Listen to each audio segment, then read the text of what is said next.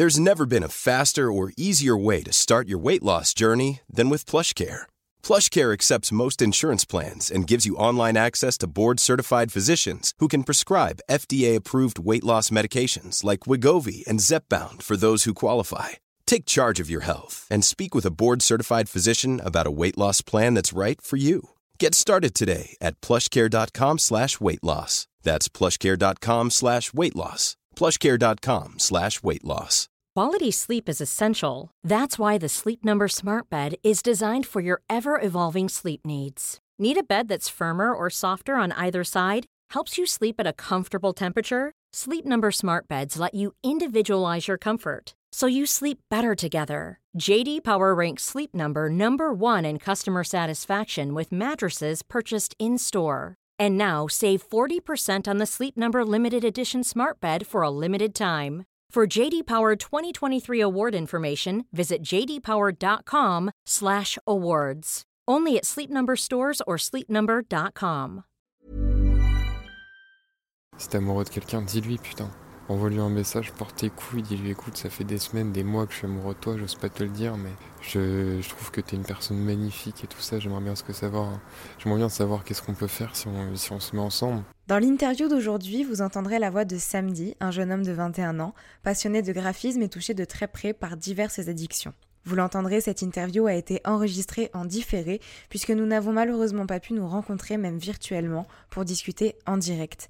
Évidemment, ça n'enlève absolument rien à l'authenticité de ce témoignage, bien au contraire. Avant de commencer et de nous plonger dans l'histoire de samedi, je dois vous prévenir que dans cet épisode, nous aborderons certains sujets pouvant heurter, tels que les addictions à la drogue et à l'alcool, la dépression et le suicide. Si vous êtes particulièrement sensible à ces sujets en question, je vous conseillerais peut-être de changer d'épisode ou en tout cas de l'écouter en ayant conscience que certaines choses pourraient vous toucher particulièrement, voire vous choquer. Ceci étant dit, lançons-nous dans cette interview.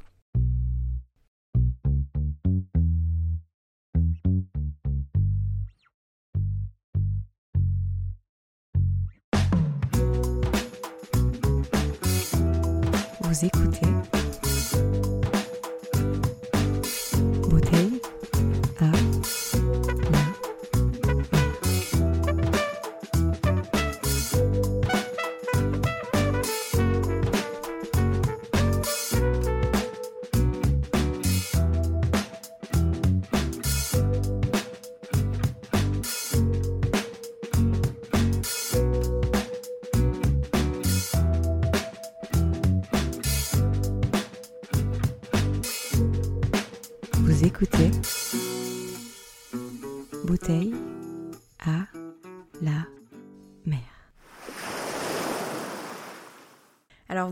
et bienvenue samedi, je te remercie de faire partie de cette interview aujourd'hui et d'avoir voulu partager ton témoignage et ton histoire de vie euh, avec les auditeurs et les auditrices aujourd'hui. Comme je l'ai dit en introduction, on va aborder des sujets un petit peu sensibles mais qui font partie de ton histoire et que tu as souhaité aborder parce que c'est important de partager, de transmettre et je suis euh, très touchée que tu le fasses ici aujourd'hui sur Bouteille à la mer. Pour commencer, comme d'habitude, je vais te demander de te présenter euh, aux personnes qui nous écoutent aujourd'hui. Qui es-tu? Bonjour, bonsoir à tous, je me présente, je m'appelle Samedi, j'ai 21 ans. Je suis né euh, dans le fin fond du 95, dans la très grande banlieue parisienne. Euh, si on veut poser des mots sur ce que je suis, euh, afin de vraiment me présenter, on pourrait dire que je suis dans la définition toxicomane, alcoolique et dépressif. Voilà, je suis une personne très très heureuse de nature, très timide un peu, je suis très timide, mais je suis une personne de nature assez joyeuse, je suis très... J'ai longtemps été introverti, aujourd'hui je penche plus vers l'extraverti, étant donné que je vais plus facilement vers les gens, plus facilement en contact, j'ai un peu plus de parole, voilà. Voilà pour ce qui est de ma présentation. Alors tu le sais, vous le savez, auditeurs et auditrices, si vous connaissez le, podcast depuis un moment, comme d'habitude, je le répète, le but de notre interview, c'est de retracer ton parcours et de te découvrir, de savoir un petit peu par quelles étapes tu es passé. Et évidemment, on commence euh, cette rétrospective par le début, par l'enfance. Donc je vais te demander, s'il te plaît, de me raconter quel genre d'enfant tu étais et quels souvenirs tu as de cette période de ta vie.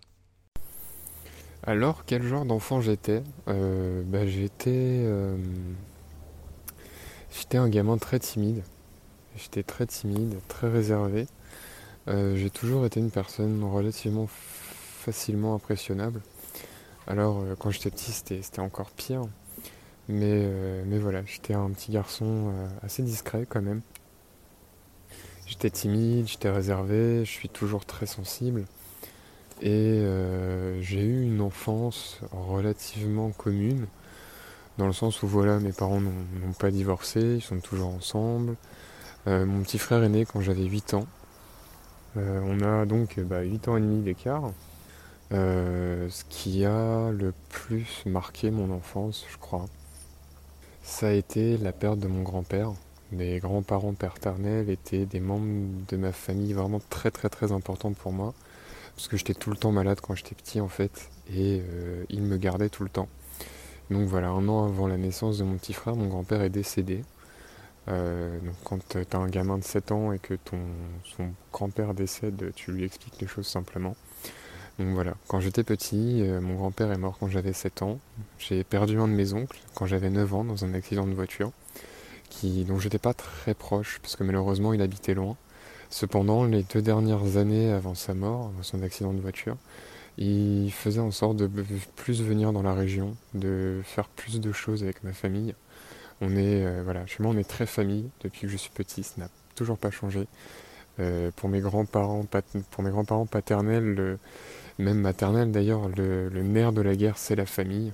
Alors voilà, dans mes souvenirs, j'étais, euh, si vous voulez, dans la, dans la classe, dans chacune des classes dans laquelle on a été, il y a toujours eu un petit groupe de genre, allez, deux, quatre personnes qui étaient tout le temps ensemble, qui n'étaient pas fermés, qui s'empêchaient pas de parler à d'autres gens et d'être euh, inclus dans la classe et tout, mais toujours ce petit groupe de mêmes gens, tout le temps ensemble, tout le temps à faire des soirées ou à faire des conneries ensemble. Mais moi j'étais un, de ces membres de groupe là, toujours, euh, toujours être très inclusif avec certaines personnes sans s'exclure du reste de la classe. Voilà. Voilà le genre d'enfant que j'étais, le genre d'adolescent que été encore toujours par la suite. Est-ce que tu as le sentiment d'avoir reçu une éducation de garçon pour garçon euh, Pourquoi Et quel regard tu portes sur l'éducation que tu as reçue? Bah en fait, il se trouve que j'ai la chance d'avoir une famille euh, relativement normale, entre guillemets. Euh, il n'y a pas de couple, il n'y a pas de homo dans ma famille. Il y a pas de, il y a des couples mixtes, oui, mais il n'y a pas de couple homo. Donc j'ai pas eu spécialement euh, une éducation tournée vers, euh, vers l'homosexualité, vers la totale liberté de tout. Mais mes parents ne m'ont jamais rien empêché de faire. Euh, j'ai jamais été jugé pour ce que je faisais ou j'ai voulu faire de la part de mes parents. Ils m'ont toujours éduqué dans l'acceptation des autres, dans vraiment ne pas juger les autres tels qu'on est, enfin tels qu'ils sont, parce qu'on est, on est personne pour, euh, pour juger les autres en fait. Il faut savoir que je suis, catholique. Euh, j'ai commencé, euh, l'aumônerie, enfin le catéchisme, j'étais en CM2 et j'ai arrêté seulement à la fin de mon lycée quand je suis à mon tour devenu animateur d'aumônerie. Bon, maintenant c'est un peu derrière moi tout ça, mais ça a été très présent la religion pendant très longtemps et du coup voilà, c'est une valeur qui vient de la religion mais que ma famille applique sans être forcément très très religieuse hein, spécifiquement. Euh, même si majoritairement dans ma famille tout le monde croit à peu près en Dieu, tout le monde a été baptisé, enfin voilà, on a quand même une famille catholique, mais c'est pas la famille pratiquante, euh, vraiment euh, à la messe tous les dimanches, en costume et tout. Non, on est on n'est pas comme ça, on est plus beaucoup plus tranquille.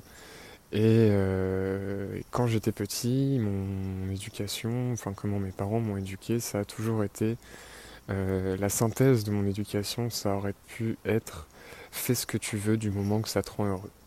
C'est avec ces mots-là que j'ai grandi toute ma vie, que je me suis développé. C'est avec la possibilité de faire absolument ce que je voulais, tant que c'était légal évidemment, mais surtout que ça me rendait heureux et que c'était ce que je voulais faire moi.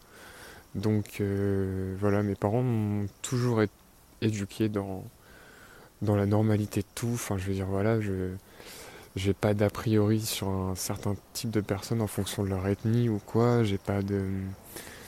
J'ai pas d'a priori sur tout ce qui est communauté LGBT, etc. En fait, moi, je, je respecte tout ce que les gens font à partir du moment où ça ne m'emmerde pas. C'est-à-dire que tant que personne vient m'empêcher de vivre comme je le souhaite, moi, les gens font ce qu'ils veulent, ça ne me regarde pas, c'est pas ma vie.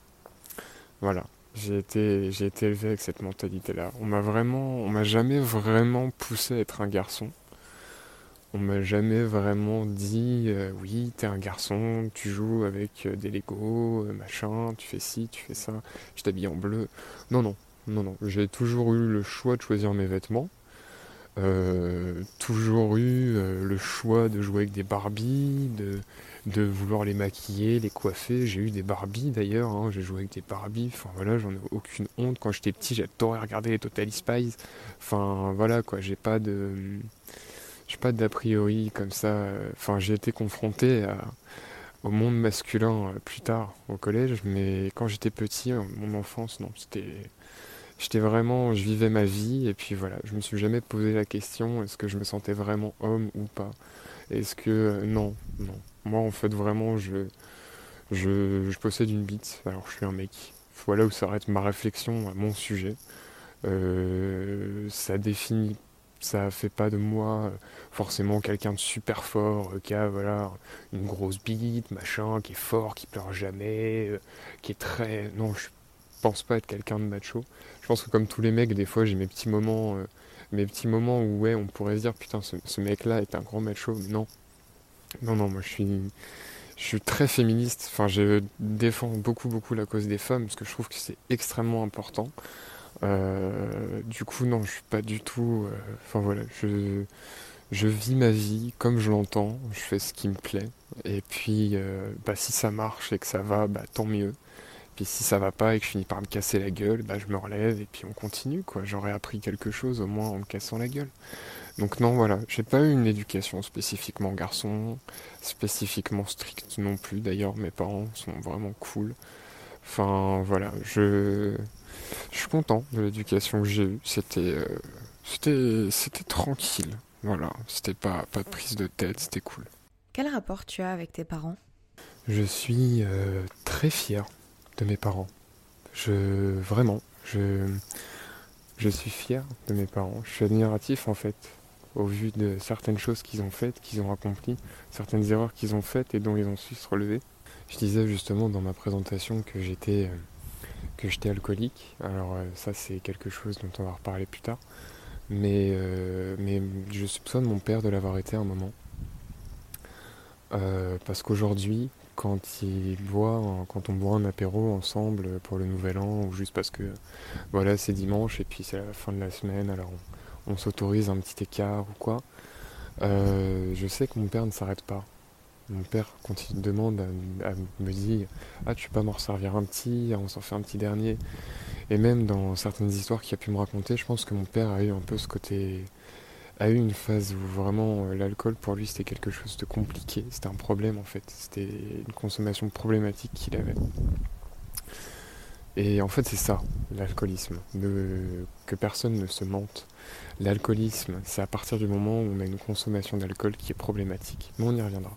Et hormis ça, je, suis très fier de mes parents. Mon père est une personne très investie au travail. Et j'ai suivi euh, cet exemple-là, parce que c'est un modèle qui nous vient de mon grand-père, qui a eu une place très importante dans ma famille. Père, euh, père de cinq enfants, ayant démarré dans la vie avec rien dans les mains, ayant fini propriétaire, avec euh, des enfants qui avaient fait des études, plein de petits-enfants, enfin voilà, mes grands-parents sont partis de rien, ils se sont rencontrés, ils avaient rien, ma mère, ma grand-mère était presque orpheline, et ils ont inculqué la valeur du travail, de l'effort, de la récompense à, à mon père et mes oncles, et euh, ils, ont ils ont tous su faire redescendre faire redescendre cette mentalité-là sur euh, les petits-enfants, sur la troisième génération dont je fais partie. Euh, et non, je suis très fier de tout ça. J'ai des bonnes relations avec mes parents. On est très proches, on est très complices. Avec mon père, on est très complices. On joue au, au même jeu vidéo. Euh, alors qu'il a 50 balais, on joue au même jeu vidéo. On aime les mêmes séries. On va voir les Enfin, on va souvent ensemble le dimanche au cinéma. Avant, que le confinement nous tombe dessus, évidemment. Et euh, non, je suis très proche de mon père, très proche de ma mère aussi. Pendant très longtemps, ça a été un peu comme ma meilleure amie. Je parlais de tout, vraiment, vraiment de tout. Ma, mère, sait des choses que mon père ignore encore, ou alors elle lui a dit, mais moi je n'en sais rien. Mais euh, non, j'ai de très bonnes, j'ai de bons rapports avec mes parents. parce que ce sont euh, vraiment des parents en or. Vraiment, je sais que j'ai une chance inouïe de les avoir parce qu'ils sont très à l'écoute, ils sont très patients et euh, ils ont toujours tout fait pour moi et mon frère, pour qu'on fasse ce qu'on veut, qu'on soit heureux, qu'on ait la vie qu'on veut. Alors je suis très fier de mes parents, je les remercie infiniment pour toutes les chances qu'ils m'ont offertes. Et, je leur suis très reconnaissant. Et je leur dis encore, encore de temps en temps, je leur dis, papa, maman, je me, je rends bien compte de la chance que j'ai de vous avoir. Et j'ai une chance incroyable d'avoir mes parents. Des parents qui ont si bien réagi face à tout ce que j'ai pu leur faire subir ou leur faire voir. Euh. Non, j'ai de très bons, très bons rapports avec mes parents, même si souvent c'est. Enfin, parfois c'est compliqué avec ma mère, on s'embrouille, on s'engueule. Il y a des regards de travers, des mots qui volent plus vite que l'on ne le voudrait, mais c'est comme ça. C'est comme ça, on reste pas fâché très longtemps. Je crois que le plus longtemps qu'on soit resté fâché avec ma mère, ça a été deux jours. Mais on, ne reste pas là fâché longtemps, ni avec ma mère, ni avec mon père. Mon père ne supporte pas de rester fâché. Alors comme ça, c'est, les choses sont vite réglées d'elles-mêmes. Et avec mon frère aussi, pareil, on est, on est, on, est très proches, enfin on est proches quand même. Malgré nos, malgré presque dix ans d'écart, il est en cinquième alors que moi je travaille. Donc euh, j'ai fait mes études supérieures et tout ça. Enfin, voilà, c'est très. On, a une très grosse différence entre nous. Mais évidemment, je suis son grand frère, je suis son modèle. Alors, euh, il veut tout faire comme moi, il veut me copier. C'est. C'est un petit frère. Je, l'adore, je l'aime plus que tout, mon petit frère. Le jour où il est venu au monde, j'ai pleuré. J'étais chez ma grand-mère, du coup, euh, mes parents m'avaient emmené dans la nuit chez ma grand-mère parce que ma mère était en train de. Et au réveil, euh, la nièce de ma grand-mère qui travaillait à l'hôpital l'a appelé pour lui dire que j'avais J'étais grand frère et je me suis mis à chialer en plein milieu de la cuisine de chez ma grand-mère à 6h30 du matin. Euh, c'était c'était incroyable. C'était incroyable. Et ouais, non, j'ai un très bon rapport avec ma famille. Ils ont toujours été là pour moi, toujours soutenu. J'ai vraiment une chance inouïe d'avoir mes parents et ma famille. Alors, on va avancer un petit peu dans le temps. On va balayer un petit peu l'enfance, vu qu'on en a un petit peu parlé déjà. Et évidemment, la seconde période très importante dans la vie de quelqu'un, c'est l'adolescence. Est-ce que tu pourrais me parler de ton adolescence? Quel genre d'adolescent tu as été? Et comment tu as vécu ces années-là? L'adolescence, c'est le moment où je risque de le plus parler parce que c'est encore là où j'ai vécu les choses les plus fortes et qui sont les plus récentes dans ma mémoire. Euh, j'étais un adolescent, alors j'ai plusieurs... Vraiment adolescents, on va dire de mes 14 à mes 18 ans, pour être large, euh, j'étais un petit con. Ça, ça je pense qu'on peut le dire, jusqu'à mes 17-18 ans, j'étais un petit con. Vraiment, j'étais... en fait, j'ai totalement changé. J'ai été au collège en sixième dans mon collège de secteur avec tous mes amis et tout ça. Rien n'avait spécialement changé à part que J'allais pas du même côté de l'autoroute pour aller à l'école, enfin, c'est tout ce que ça changeait. Et euh, en cinquième, bam, je, change de collège. J'ai subi euh, beaucoup de harcèlement à la fin de mon primaire et en sixième. Ça a été, c'était très compliqué pour moi. J'ai en plus eu un accident domestique qui m'a privé de sport pour l'intégralité de mon année scolaire et euh, qui m'a fait passer six mois en béquille avec une, une petite talonnette et un pied en bandage absolument tout le temps. Heureusement, c'était pas proche de l'hiver, hein. mais bon. Donc non, le collège, ça n'a pas été une période très cool pour moi, puisqu'après, en cinquième, je, je suis arrivé dans, un collège où en fait, il y avait une classe par niveau. Et tu t'en doutes bien, en cinquième, euh, quand tu arrives dans une classe où tout le monde a déjà fait sa sixième ensemble, donc ça a rentré au collège, où les gens ont vécu un voyage ensemble, euh, il y a des choses qui sont créées. Toi, tu arrives en cinquième, t'es personne, tu ne connais personne.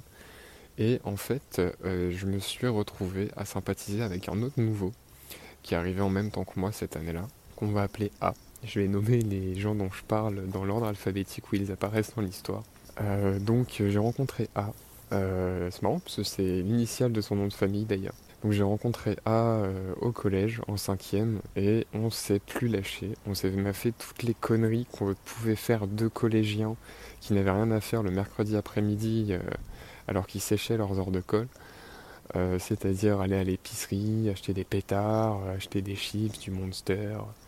Plus tard, vers le collège, le Monster s'est changé en bière, mais euh, on n'en parlera pas tout de suite de ça. Et euh, ouais, non, je me suis vraiment, j'ai vraiment rencontré une personne incroyable. Je me suis vraiment fait un ami en or. avec qui j'ai toujours la chance de parler, malgré le fait que en troisième, il est déménagé en Thaïlande. Oui, oui, il est parti en Thaïlande. Et heureusement, on a, on a toujours contact, on s'envoie des, on s'envoie des messages. C'est un peu comme un, un correspondant dont j'attends la lettre. De temps en temps, voilà, on démarre une conversation, ça dure quelques jours, histoire de prendre des nouvelles, de reparler un peu du passé, de ce qu'on est devenu. C'est marrant d'ailleurs parce qu'on serait sûrement beaucoup plus proche s'il était resté en France maintenant qu'avant, parce qu'on partage beaucoup de choses en fait, on a suivi les mêmes, les mêmes déviances et, les, mêmes, les mêmes choses en fait, on a les mêmes goûts un peu. du coup, là, j'ai vraiment fait beaucoup de conneries avec lui quand j'étais au collège. Et quand il est parti à la fin de ma troisième, c'était très compliqué de finir euh, ma troisième dans un collège où j'avais l'impression d'être ami avec personne. Euh, vraiment, en plus, euh, à cette époque-là, j'ai vraiment commencé à, prendre les cours pour aller en cours en fait selon mon bon vouloir uniquement. il y a des matins, je partais, j'étais à l'heure, hein, j'étais sur le chemin du collège. En plein milieu du trajet, je m'arrêtais et je finissais par me dire Ah non, j'ai pas envie d'y aller aujourd'hui. Je faisais demi-tour et je passais ma journée à traîner dehors parce que je voulais pas rentrer chez moi. Alors je passais ma journée à traîner dehors. Alors j'allais dans la ville voisine en bus, j'allais dans le centre commercial, je perdais mon temps. J'allais voir mes potes et mon cousin qui était dans le coin, euh, qui, quand ils avaient leurs heures de repas, leurs pauses entre les cours, etc. Et euh, voilà, ça a été ça mon collège. Après, au lycée, je suis rentré euh, dans. J'ai commencé mon bac professionnel en communication visuelle. Donc, c'est pour devenir graphiste, grosso modo. Et c'était dans le 94, donc de l'autre côté de là où je me trouve par rapport à la capitale. Ça faisait très loin. Je mettais deux heures pour aller au collège, euh, pour aller au lycée, pardon. Et à cette époque-là, je vivais chez ma grand-mère maternelle qui habitait dans le 18e arrondissement de Paris. C'était vraiment à mi-chemin entre mon lycée et ma maison. Alors du coup, j'y ai vécu pendant trois ans. Et je crois que j'ai jamais aussi bien vécu pendant trois années de ma vie. Je vais revenir dessus. Parce qu'il faut que j'aborde un point très important, parce que j'ai oublié d'en parler. C'est euh, la première fille que j'ai connue avec qui je suis sorti. Euh, on va l'appeler B. Donc euh, B a été ma, ma première copine. On s'est connus à l'aumônerie. On s'est tourné autour pendant à peu près euh, toute l'année en fait. Et à la dernière messe euh, à laquelle on a assisté, la messe avant les vacances de l'été, elle m'a demandé mon numéro de téléphone et suite à ça, on n'a pas arrêté de parler pendant des jours. Et on a fini, on a fini par sortir ensemble. Euh, et je pense que c'est à partir du moment où on est sortis ensemble que plus rien, plus rien n'a été normal. Vraiment, enfin, quand je compare ma vie à, celle de mes amis, d'autres personnes, de choses que j'ai pu entendre ou quoi, je me rends compte vraiment que euh, à cette époque-là de ma vie, je vivais pas la vie euh, telle que j'aurais dû la vivre à l'âge que j'avais. Et donc, euh, voilà, notre relation a été très particulière. Donc, on est sortis ensemble. Une semaine après, même pas, elle est partie en colonie de vacances pendant un mois en Angleterre. Moi, j'ai été à mon tour en colonie de vacances pendant deux semaines, au moment où elle était euh, en France. Puis elle est repartie avec ses parents. Enfin, en fait, on ne s'est pas vu de l'été. On s'est presque pas vu pendant les trois mois qui ont suivi euh, le départ de notre relation. Et rien ne s'est cassé, rien ne s'est arrêté. On a continué quand même à sortir ensemble. On n'a pas été voir ailleurs. On se parlait tous les jours, on s'appelait tous les jours, comme si on avait toujours été ensemble. Et on a eu une relation très fusionnelle Vraiment, euh, on était tout le temps ensemble. Dès qu'on avait un moment pour se voir, on se voyait. Dès que l'un pouvait aller dormir chez l'autre, on y allait. Je suis très jeune à cette époque-là. La relation commence, j'ai 13 ans. J'ai 14 ans au mois de juillet. Je suis donc un cancer avec euh, le lot de complications que ça implique. Et donc voilà, la relation commence euh, quand j'ai 14 ans. Elle en a 15, elle a un an de plus que moi. Donc on sort ensemble au moment où elle a son brevet. Euh, oui, c'est ça, on sort à la fin de ma quatrième, donc elle passe son brevet euh, quand on sort ensemble et rentre au lycée, alors que moi j'entame ma troisième. Euh, ma troisième. Et cette année-là, rien de particulier. Huit mois après qu'on soit sortis ensemble, on a fait notre première fois, 14 et 15 ans. Ça a été une première fois aussi désastreuse que je pense tout le monde a pu en avoir. Enfin voilà, c'était après une soirée, on était bourrés, enfin bref, c'était, c'était rock'n'roll, c'était nul à chier comme toutes les premières fois. Et, euh, après ça, on a eu une vie de couple. Euh, bon, on a eu une vie de couple classique. Enfin, on était quand même très souvent ensemble. On était autant que possible ensemble en fait. À cette époque-là, tu connais rien euh, au sexe, au corps d'une femme quand t'es un gosse. Enfin voilà, t'attends. Moi, j'entendais beaucoup les gens de ma classe en parler. J'avais plusieurs gens dans ma classe qui avaient déjà eu leur premier rapport alors qu'on était tous en quatrième quoi. Donc quand j'ai découvert ça, ça, ça, je me suis transformé en homme. Je me suis transformé en homme comme, comme, comme tous les garçons du monde, je pense. Sans, sans vouloir être, euh, être blessant envers les gens trans et tout. Enfin, je veux pas faire d'amalgame ou quoi. Je sais pas si c'est très correct de dire ça, mais j'ai toujours peur de blesser les gens en fait. Je, ne sais jamais comment dire les choses de, de façon à englober tout le monde dedans et n'exclure personne et ne blesser personne. J'ai horreur de ça. Alors, excusez-moi, j'ai ma formulation très, très hasardeuse, mais voilà, pour tout, tous les garçons cis, voilà, tous les garçons cis que je connais euh, sont vraiment transformés en hommes après leur premier rapport. Je sais pas d'où ça vient, mais vraiment, à cette époque-là, autant tu deviens une femme, je pense avec le temps, pas spécialement quand t'as tes règles pour la première fois, enfin j'en sais rien, je suis pas une femme de toute façon. Autant que je sais que quand t'es un mec, la première fois que t'as un rapport avec une femme, ça te change la vie. Tu deviens une autre personne. Ou avec un homme d'ailleurs, je pense que ça doit faire à peu près pareil. Euh, vraiment, tu, tu n'es plus la même personne.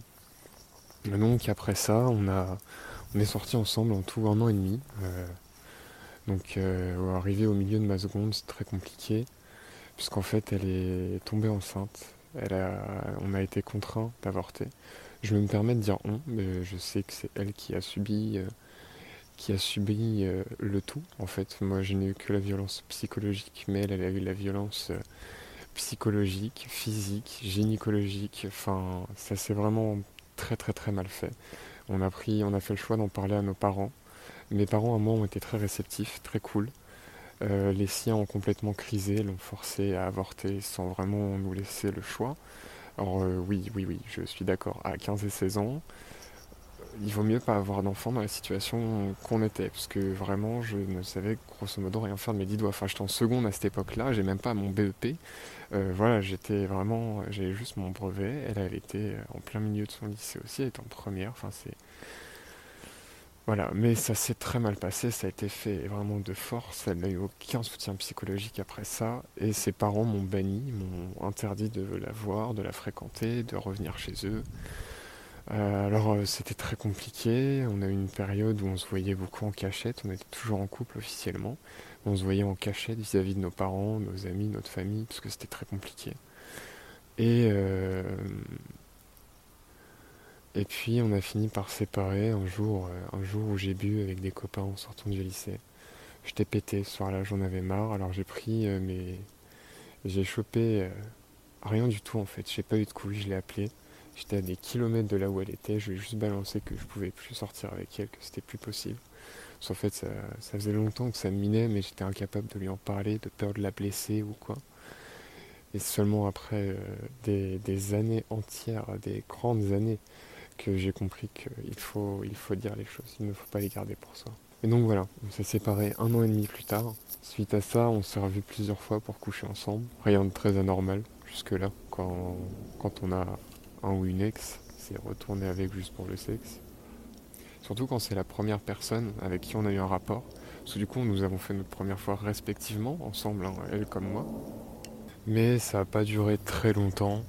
Et puis, euh, et puis à un moment, voilà, j'ai dit stop. J'ai vraiment euh, rompu avec elle. On s'est plus vu pendant des mois. Et à cette époque-là, je l'ai très mal vécu. Je l'ai très très mal vécu. C'était mon premier amour. J'étais resté un an et demi avec, il connaissait ma famille, je connaissais la sienne, on était très proches. C'était, ma meilleure amie, j'avais commencé, euh, commencé mon entrée au lycée, j'étais avec elle, j'ai fini mon collège, j'étais avec elle. Enfin, à cette époque-là, c'était énorme pour moi, c'était très très très très très conséquent, comme c'était pas rien quoi. C'était ma première relation qui a duré très longtemps. Et du coup, voilà, j'étais vraiment très touché, j'étais très très mal. Et j'ai fait, euh, j'ai fait absolument ce qu'il ne faut pas faire, c'est-à-dire que je me suis réfugié du haut de mes 15 ans dans l'alcool et dans la drogue. C'est pas du tout ce qu'il faut faire. Pas de drogue dure, hein, je vous rassure, j'ai juste fumé des gens, mais bon. Vu comment ça a tourné après, je suis pas sûr que c'était la meilleure idée de ma vie. Et donc voilà, c'est la première fois de mon existence que je passe deux semaines défoncé du matin au soir. C'est-à-dire que vraiment, je passais mon temps à fumer des joints. Et ça pendant deux semaines. Et je me rappelle vraiment que pendant ces deux semaines-là, j'ai pas eu un seul moment où j'avais les idées claires. Et c'est aussi des soirs où je me la collais à coups de grandes bouteilles de vodka, moi tout seul, euh, jusqu'à jusqu'à être bien, bien, bien, bien, bien mort pour aller me coucher et enfin dormir. Parce qu'à cette époque-là, je tape des très grandes insomnies. J'ai vraiment passé des nuits entières allongées dans le noir à attendre de dormir et où rien ne se passe. À faire des trucs, regarder des séries, dessiner, faire ce que tu veux pour t'occuper. Mais j'ai vraiment passé beaucoup de nuits à pas dormir. Et en fait, j'ai compris que en fumant, en buvant, en fait, je me fatiguais, je finissais par m'endormir plus facilement. Alors je me suis réfugié là-dedans. Et euh, ça, dès l'adolescence, ça, dès, mes 15 ans, vraiment, la, la fumette et l'alcool, ça a été le cocktail magique pour m'aider. À cette époque-là, en plus, je suis très proche de mon cousin, euh, avec qui on a seulement un an d'écart, et qui a aussi eu sa première copine, donc on s'est rapprochés, on, parle de sujets euh, qui, qui, nous passionnent tous les deux, on est très très proches. Et à cette époque-là, il me ghost complètement, il me parle pas, il me calcule pas, il fait pas en sorte qu'on puisse se voir. Je lui dis que je me suis séparé de, de B, il me dit euh, c'est pas grave, rentre un peu, joue, ça va passer. Enfin bref, euh, voilà, c'était très compliqué. À la suite de ça, j'ai rencontré une personne avec qui je suis sorti deux mois, qui a fini par me quitter en me disant oui, euh, tu, oui en fait je suis lesbienne, c'est pas toi, c'est moi, patati patata, pour que j'apprenne trois mois plus tard que en fait elle est ressortie avec son ex, avec qui elle était juste avant qu'on sorte ensemble. Enfin bref, grosse dédicace à toi. J'espère que tu vas bien et que tu mènes une vie heureuse, malgré, euh, malgré que tu n'aies pas été très intelligente à l'époque où on soit connu. Euh, j'espère que tu, que tu as une belle vie maintenant. Donc à cette époque-là, je termine ma première. Je termine ma première quand, euh, quand je renvoie un message à B pour lui dire que voilà, je me suis séparé de la personne avec qui j'étais. À cette époque-là, elle était aussi avec un mec beaucoup plus vieux. Euh, avec qui ça se passait pas très bien. J'ai appris plus tard qu'il a abusé d'elle, qu'il a été euh, très très très très très très peu correct avec elle. Donc vraiment, je n'ai jamais très apprécié cette personne. Et euh, donc voilà, donc je leur parle.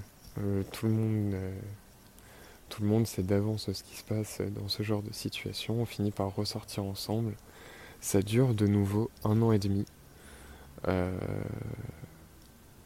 Alors au début c'est très discret, on n'en parle pas à nos amis, euh, on fait mine, euh, on de rien, on se voit en secret, c'est très très excitant parce que c'est un peu euh, liaison interdite, quelque chose que les gens ne doivent pas découvrir, etc. C'est le jeu du chat et de la souris, c'est intéressant. Et en fait je pense que c'est ça qui nous a qui nous a vraiment poussé au début. Et puis après quand les amis, la famille l'ont su et accepté, tout est redevenu comme avant. Et les problèmes en fait qui étaient qui avaient fait qu'on s'était séparés la première fois ont fini par revenir. On ne s'entendait plus, on ne discutait plus. On avait une mentalité euh, qui tournait autour du euh, tant qu'on baisse, ça va. C'est vraiment comme ça qu'on se rassurait. On se disait tant qu'on baisse, ça va. Et comme on baisait comme des lapins, on s'est jamais posé la question si ça allait vraiment au fond de nous ou pas. Et euh, elle a beaucoup marqué, elle a, énormément marqué ma vie, puisqu'en tout, on s'est fréquenté pendant six ans. Six ans de je t'aime moi non plus, de on sort ensemble, on sort pas ensemble. Entre toutes les pauses où on n'était pas ensemble, moi j'avais quelqu'un, quasiment. Ça a été des histoires d'un soir, ça a été euh, des coups d'un soir enchaînés sur euh, plusieurs semaines. Ça a été euh, des vraies relations pendant plusieurs mois, plusieurs semaines, il y en a qui ont servi à quelque chose, d'autres non. La plupart n'ont servi à rien, juste à passer le temps en fait. Et ça, ça a été une grosse partie de mon adolescence en fait. Et euh, beaucoup, beaucoup, beaucoup de mes souvenirs d'adolescence en fait sont liés à M. Parce que euh, quand on se développe, quand on passe 6 ans de sa vie, de ses 14 ans à ses presque 20 ans, tu grandis avec la personne. c'est plus juste ton amoureuse, ta copine, ton ex, ton plan cul. C'est la personne avec qui tu as grandi, avec qui tu as vécu des choses que tu n'aurais pas dû vivre. Elle a beaucoup marqué mon, adolescence. Mon adolescence a aussi beaucoup été influencée euh, à partir de mes 12 ans, quand mes parents m'ont appris qu'en fait mon grand-père s'était suicidé parce qu'il avait un cancer des poumons et ne voulait pas que sa famille ait à le porter comme un fardeau. Alors il a préféré mettre fin à ses jours avant que ça devienne trop compliqué. Il s'est tiré une balle dans le cœur, dans le jardin de ma grand dans le jardin de, là où habitaient mes grands-parents. Et je l'ai appris à mes 12 ans. Mes parents ont consciemment choisi de me le cacher. Parce que je suis une personne extrêmement sensible. Et il se trouve que peu de temps après l'annonce de la mort de mon grand-père, quand j'étais jeune, hein, quand j'avais euh, quand j'avais 7 ans euh, par là, j'ai fait au total ce qui s'apparentait à 6 tentatives de suicide, toutes dans la cour de récré de mon école. Ça a été, ça a été plusieurs choses. J'ai couru à plusieurs reprises euh, en m'écrasant le, crâne contre le portail de la récré. Aucun professeur ne m'a jamais arrêté, personne ne m'a jamais demandé. Enfin, si les gens de ma classe se posaient des questions, me trouvaient très bizarre et en fait on rigolait. Concrètement, moi après, voilà, je pense que quand t'as quand as 9 ans, il y a des trucs que tu peux pas comprendre. Quand t'as 7 ans, il y a des trucs que tu peux pas tu peux pas assimiler. Et euh, j'ai essayé de m'étrangler un jour avec mon écharpe. C'est euh, une personne de ma classe, une fille dont j'étais amoureux, qui m'a détaché qui a détaché l'écharpe et qui m'a demandé ce que je faisais. Et euh, plusieurs de mes amis à cette époque-là m'ont vraiment pris à part et m'ont demandé. Euh, ça m'a toujours impressionné. Ça, vraiment, on était des gamins. Hein. On était vraiment des gosses. On n'avait pas plus, pas plus de 7-8 ans, quoi. Euh, et, vraiment, je leur ai dit, en fait, mon grand-père me manque trop. Je veux le rejoindre. Et en fait, c'était ça. Je voulais rejoindre mon grand-père. Je voulais, me tuer pour le rejoindre. Et euh, ça m'a fait tilt quand mes parents m'ont dit qu'ils s'étaient suicidés et que moi après j'ai eu ces envies-là aussi. Plus tard, plusieurs années plus tard, euh, vers mes 13 ans, j'ai appris que mon oncle s'était lui aussi suicidé. C'était volontairement envoyé dans un arbre. J'ai appris plus tard qu'effectivement, un soir où il n'y a ni brouillard ni pluie, sur une grande ligne droite sans, sans, sans sans plafonner un arbre, euh, c'est qu'on l'a peut-être un peu fait exprès ou alors qu'on était sacrément saoul. Donc euh, en fait, euh, je suis très, très tourné vers l'ésotérisme, vers les esprits, vers tout ça, vers. je suis très. Tout ce, tout ce qui touche au côté spirituel, à, la magie, entre guillemets. Enfin, c'est pas de la magie, c'est n'importe quoi la magie. Vraiment l'ésotérisme, l'astrologie, etc. Et en fait, il se trouve que j'ai appris plus tard qu'en fait on avait euh, une malédiction, enfin une malédiction, c'est gros dire quelque chose de quelque chose de néfaste inscrit sur tous les hommes de ma famille en fait. C'est cette attirance pour le suicide, parce qu'il y avait eu énormément de cas de suicide en fait du côté des hommes de ma famille. Mon arrière grand-père s'est suicidé. Un de mes oncles euh, de loin s'est défenestré. Euh, mon grand-père s'est suicidé, mon oncle s'est suicidé. Mon père euh, a eu mon père a eu sa phase tentative de suicide aussi. ça a été, c'est vraiment quelque chose qui a été très, très marquant et marqué dans ma famille. Le suicide, c'est quelque chose, quelque chose d'ancré quelque part. Et en fait, c'est une malédiction, quelque chose de mauvais, de néfaste qu'il y avait sur les hommes de ma famille grâce à ma, grâce à ma marraine que je remercierai jamais assez, qui est sophrologue, qui connaît beaucoup de, beaucoup de choses et beaucoup de gens. Elle a pu, elle a pu en faire en sorte que tout ça s'arrête.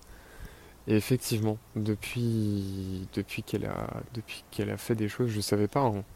J'ai été au courant que des années et des années et des années plus tard, quand j'avais 17-18 ans, c'est ma mère qui m'a dit que ma marraine avait fait en sorte euh, que cela s'arrête parce que c'était effectivement euh, un sort qui comme une épée de Damoclès au-dessus de la tête de tous les hommes de ma famille en fait. Et effectivement, après, après ça, les gens qui étaient encore sujets au suicide dans ma famille n'ont non plus eu les idées aussi, aussi nettes sur, euh, sur la volonté de se tout débrancher ou pas. Et j'ai moi aussi, moi aussi vu cette, cette attirance et cette, cette envie vraiment d'arrêter la machine à partir de, de le moment où ma marraine a fait quelque chose au niveau, au niveau des dates, ça collait par rapport à ce que ma mère m'a dit.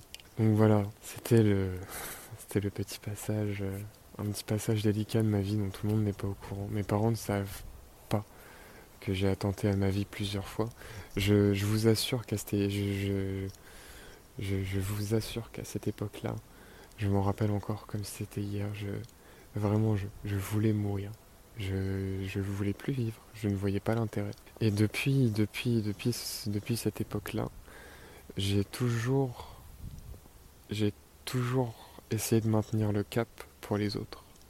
Parce qu'en fait, c'est ça le, le vrai twist chez moi. C'est qu'en fait, je, je vis pour les autres. Je ne fais pas les choses pour moi, je les fais pour les autres. Je, je vis aux dépens des gens. Parce que j'ai besoin, j'ai besoin d'eux pour qu'ils aient besoin de moi, en fait. J'aime aider, j'aime être là, J'aime faire les choses pour les gens. Moi, je préfère passer après. Ce qui me rend heureux vraiment dans la vie, ce qui vraiment me rend profondément heureux, c'est d'aider les gens. De n'importe quelle façon que ce soit. Mais aider les gens. Je ne l'ai pas toujours fait. Je ne l'ai pas toujours bien fait. Mais c'est quelque chose que j'aime faire. J'aime aider les gens. Peu importe quand, comment, pourquoi. Et ça, euh, ça m'a vraiment, ça m'a fait défaut à cette époque-là, à l'époque de l'adolescence, tout ça, ça a été compliqué. Comment était ton rapport au corps en tant qu'adolescent? Mon rapport à mon corps quand j'étais adolescent, euh, c'était, j'ai jamais été très mal dans ma peau. En fait, j'ai eu beaucoup un mal-être au fond de moi, dans ma tête, genre euh, un mal-être vraiment, mais pas vis-à-vis -vis de mon corps. Je suis quelqu'un de très grand, très fin. J'ai toujours été très fin. Euh, j'ai. Bon, sans me vanter, j'ai quelques muscles qui traînent à droite à gauche, mais c'est tout ce que j'ai en fait. J'ai vraiment la peau posée sur un peu de muscles et mon squelette. Voilà. Je suis très grand. Enfin, je suis 1m91. Euh, donc je suis grand quand même. Mais j'ai pas de, de, particularité physique euh, incroyable. Euh, du coup, j'ai jamais eu vraiment de problème avec mon corps. Bon, de temps en temps, j'ai eu le droit à quelques railleries vis-à-vis de ma taille, que j'étais grand et tout, mais je l'ai toujours pris comme une flatterie. Parce qu'encore, euh, parce que j'ai, beaucoup subi en fait. Le, je, pense, qu'il y a, y a un mot, un terme pour parler de ça, mais euh, le, le, la, comment dire, la pression sociale que mettent les hommes entre eux en fait. Tout ce qu'il y a euh, au rapport du fait qu'il faut être musclé, faut être sportif, faut être un dur, machin, faut, euh, faut avoir une grosse bite, euh, faut pouvoir baiser pendant 4 jours sans jouir, enfin voilà tout ce, tout, ce truc là. Et moi j'ai jamais été comme ça, j'aime pas la violence. Enfin, c'est même pas que j'aime pas la violence en fait. C'est juste que j'aime pas la méchanceté gratuite. Et j'ai souvent trouvé que les garçons entre eux étaient méchants gratuitement et je me suis jamais reconnu là-dedans. Alors j'ai jamais été euh, dans les bad boys, euh, les vrais durs, enfin voilà, j'étais plutôt le mec. Euh, jusqu'au jusqu'au lycée, on me trouvait un peu chelou. Après, au lycée, j'étais avec des gens comme moi. je suis un gros fan de métal, donc forcément, j'ai tout le style qui va avec. Du coup, j'ai souvent été vu comme un mec super chelou au collège. mais au lycée, j'ai rencontré plein de gens qui étaient dans le même délire que moi. Et ça a été mes best potos pendant, euh, pendant 3 ans. J'ai fait toutes les conneries du monde avec eux au lycée. Alors c'était cool.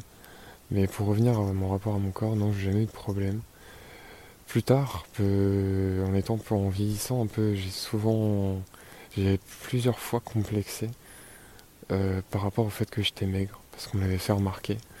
J'ai eu des relations, j'ai eu des coups d'un soir et, et je sais que certaines fois, quand la lumière était allumée ou quoi, j'avais peur de me foutre à poil j'avais peur que, la meuf me sorte un, truc genre putain je pensais pas baiser avec un squelette ou quelque chose du genre donc euh, Ça a été qu'on j'ai complexé un peu pendant un temps d'être d'être vraiment maigre. Mais maintenant, j'ai la chance d'avoir une personne qui m'aime comme je suis, qui me juge pas, que je ne juge pas non plus, que j'aime comme elle est. Et du coup, je vis bien d'être dans mon corps, parce que j'ai une personne qui m'encourage à bien vivre dans mon corps. Ayez une personne qui vous encourage à bien vivre dans votre corps, c'est très important. Vous en avez qu'un, il faut l'aimer. Voilà ce que j'ai à vous dire. Peu importe si vous avez des problèmes avec, aimez votre corps. Vous en avez qu'un, c'est qu'un bagage, ça vous définit pas. Voilà, c'est comme ça que c'est comme ça que j'aime interpréter les choses. La personne prime sur le corps. Tu m'as parlé dans ton mail avoir vécu du harcèlement au collège. Est-ce que tu voudrais bien nous en parler? Alors comme je disais, euh, j'ai été victime de harcèlement euh, pendant longtemps en primaire. Ça m'a un peu suivi au collège. Euh, ça a continué en fait un peu après, mais c'était pas, pas pareil. C'était plus, plus chill, on va dire. J'ai pas vécu de gros, gros harcèlement, genre violence, on m'a pas tabassé. Enfin, si j'étais violenté, mais ça c'était en sixième. C'était du racket ou ce genre de truc. C'était pas, pas visé contre moi, c'était plus du racket, ouais. Ouais, quoique. quoique. Quoique. Parce que, comme, je l'ai dit, hein, toute la période de mon collège, j'étais considéré comme quelqu'un de bizarre pour tout le monde. Moi, ça me dérangeait pas parce que j'en avais rien à foutre. Mais j'étais heureux comme j'étais en fait. Même si les gens ne comprenaient pas, moi je m'en foutais parce que je me sentais bien comme j'étais. Et, et non, je l'ai pas très bien vécu parce que je suis quelqu'un de très sensible qui prend tout très à cœur. Quand on me fait une remarque, même si c'est pour plaisanter, je vais quand même réfléchir à ce qu'on m'a dit et je vais quand même me remettre en question tout le temps.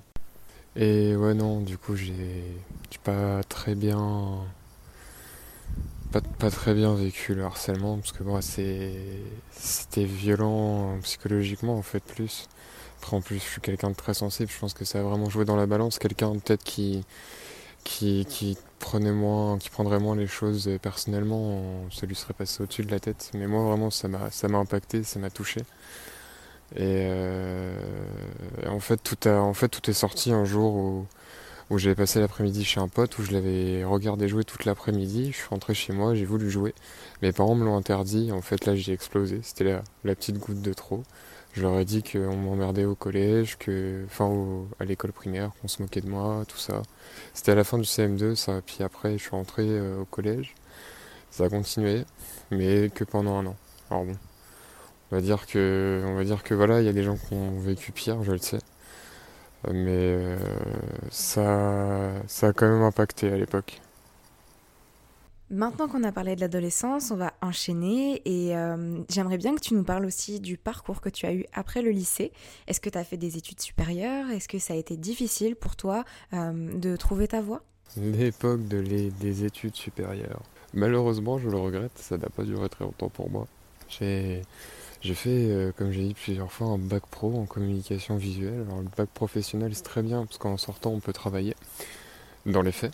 Dans la réalité, il vaut mieux avoir quelque chose derrière. Hein. Alors j'avais tenté de passer une licence, j'ai bien tenté parce que je n'ai pas été au bout.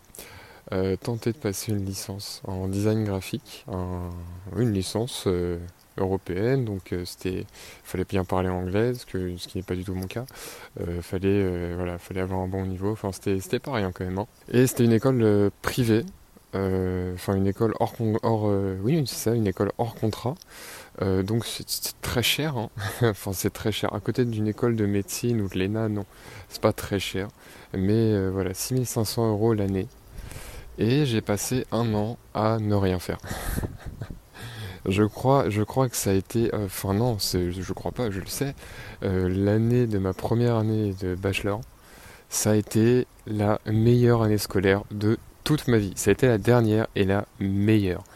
Il euh, faut savoir qu'en fait c'était une toute petite école, hein. il y avait pas beaucoup de. Il y avait une classe par niveau, encore une fois. Euh, enfin non en fait c'est même plus particulier que ça.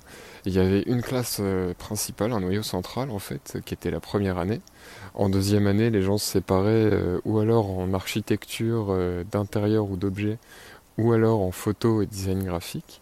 Et en troisième année, chaque euh, spécificité avait sa propre classe avec son propre diplôme à valider au bout des trois ans.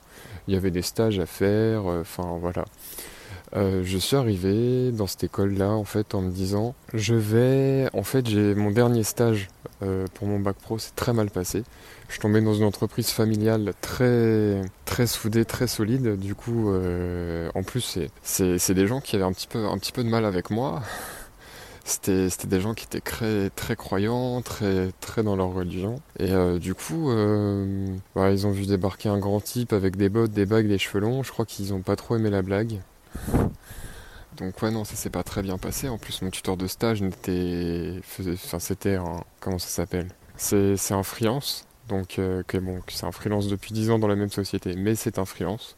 Du coup, il est là que trois jours, euh, il était là que 3 jours par semaine. Et le reste, j'étais avec le patron. C'est le patron qui était mon tuteur de stage, mais ça s'est très mal passé. Ça m'a vraiment dégoûté du graphisme. Et euh, du coup, quand je suis rentré dans mon école supérieure pour passer ma licence, en fait, j'ai voulu me tourner vers le design, genre vers l'architecture, ouais, vers l'architecture en fait. Euh, dans le design d'espace, voilà. Et euh, c'est pas vraiment de l'architecture, hein. c'est pas une école d'architecture, c'est du design d'espace. C'est différent. Et euh, du coup, en fait, la directrice m'a dit que je devais faire ma première année, malgré mon bagage déjà bien épais dû à mon bac, à mon bac pro, parce que vraiment j'étais, j'étais un petit graphiste. Pour simplifier la chose, pour ceux qui connaissent, j'étais, j'avais les capacités pour être exécutant, donc c'est bébé graphiste. Mais moi, c'est pas ce que je voulais. Moi, je voulais être graphiste, pas bébé graphiste, graphiste au court.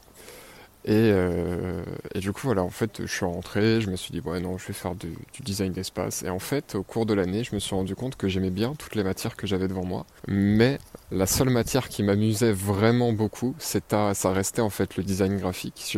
C'est là où je me suis beaucoup investi dans mes travaux, dans tout ce qui est euh, publication assistée par ordinateur aussi, en fait, euh, Photoshop, Illustrator, tout ça, je me suis beaucoup investi en fait sur tout ça.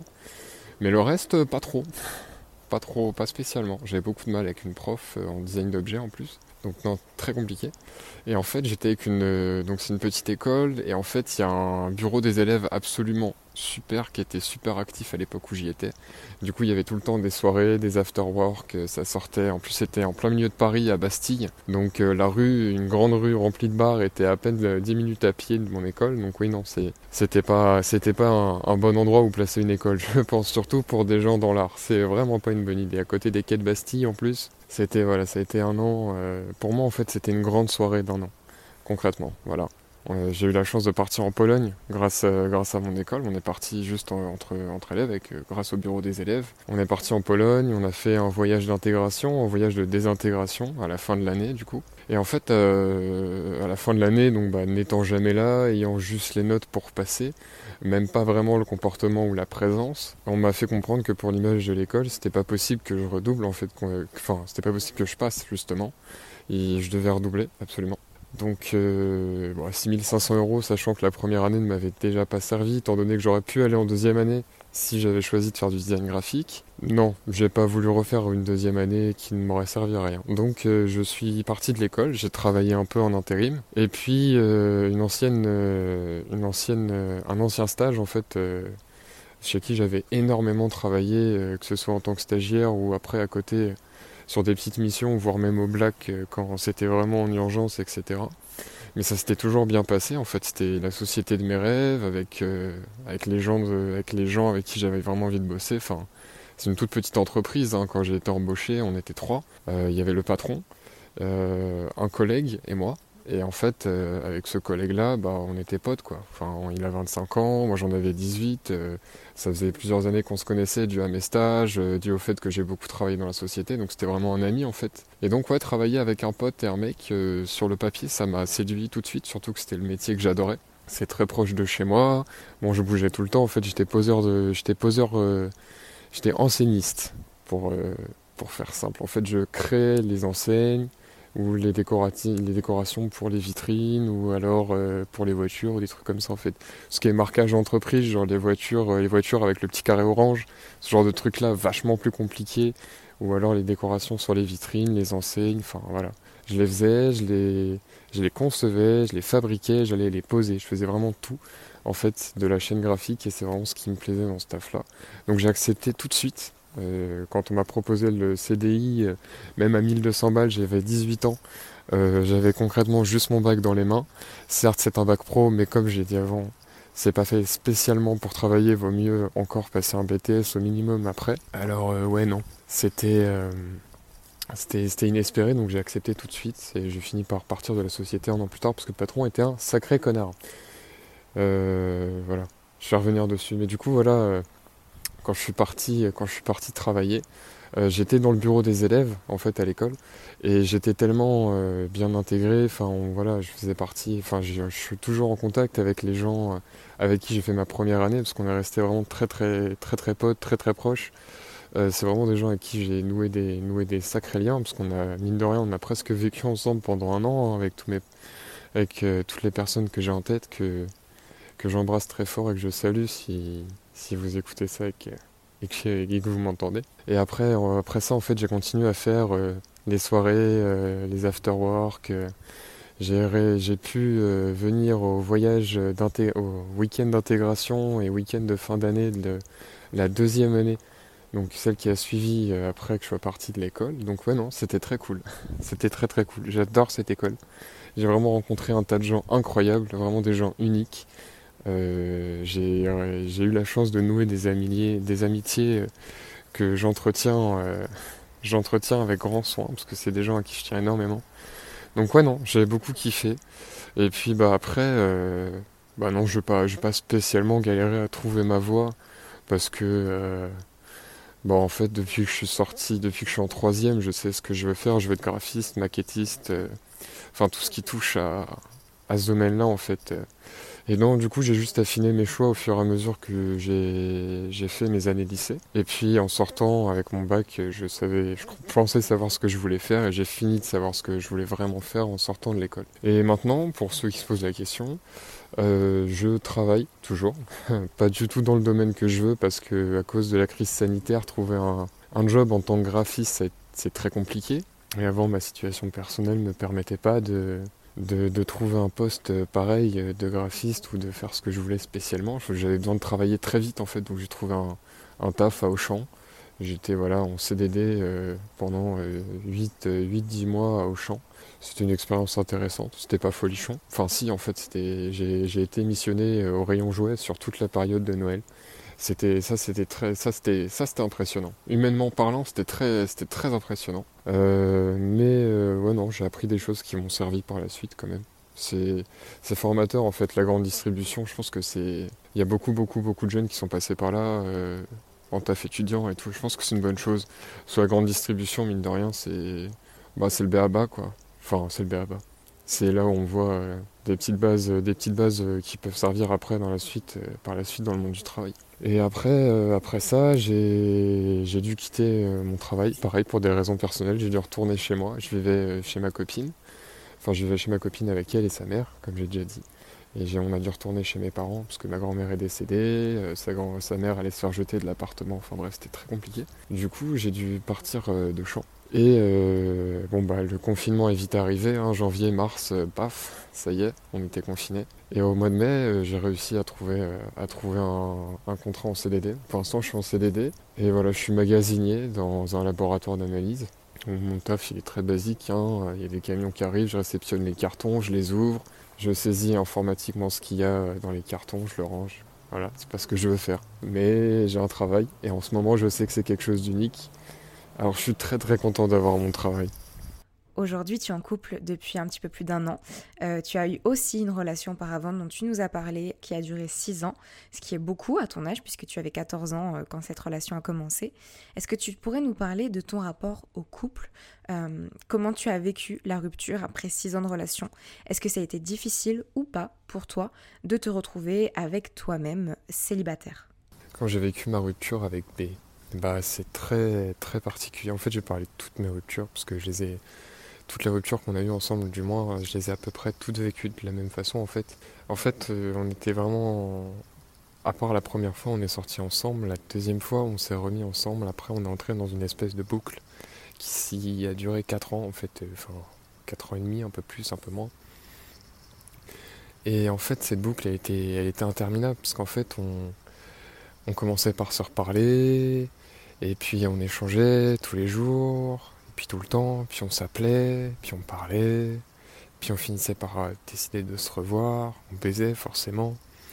Et puis on finissait toujours par cette petite conclusion, par ce truc qui faisait qu'on finissait par se dire Mais en fait, on était bien ensemble. Pourquoi est-ce qu'on a arrêté? C'est stupide. On a fait de la merde avant, mais on peut recommencer un truc bien.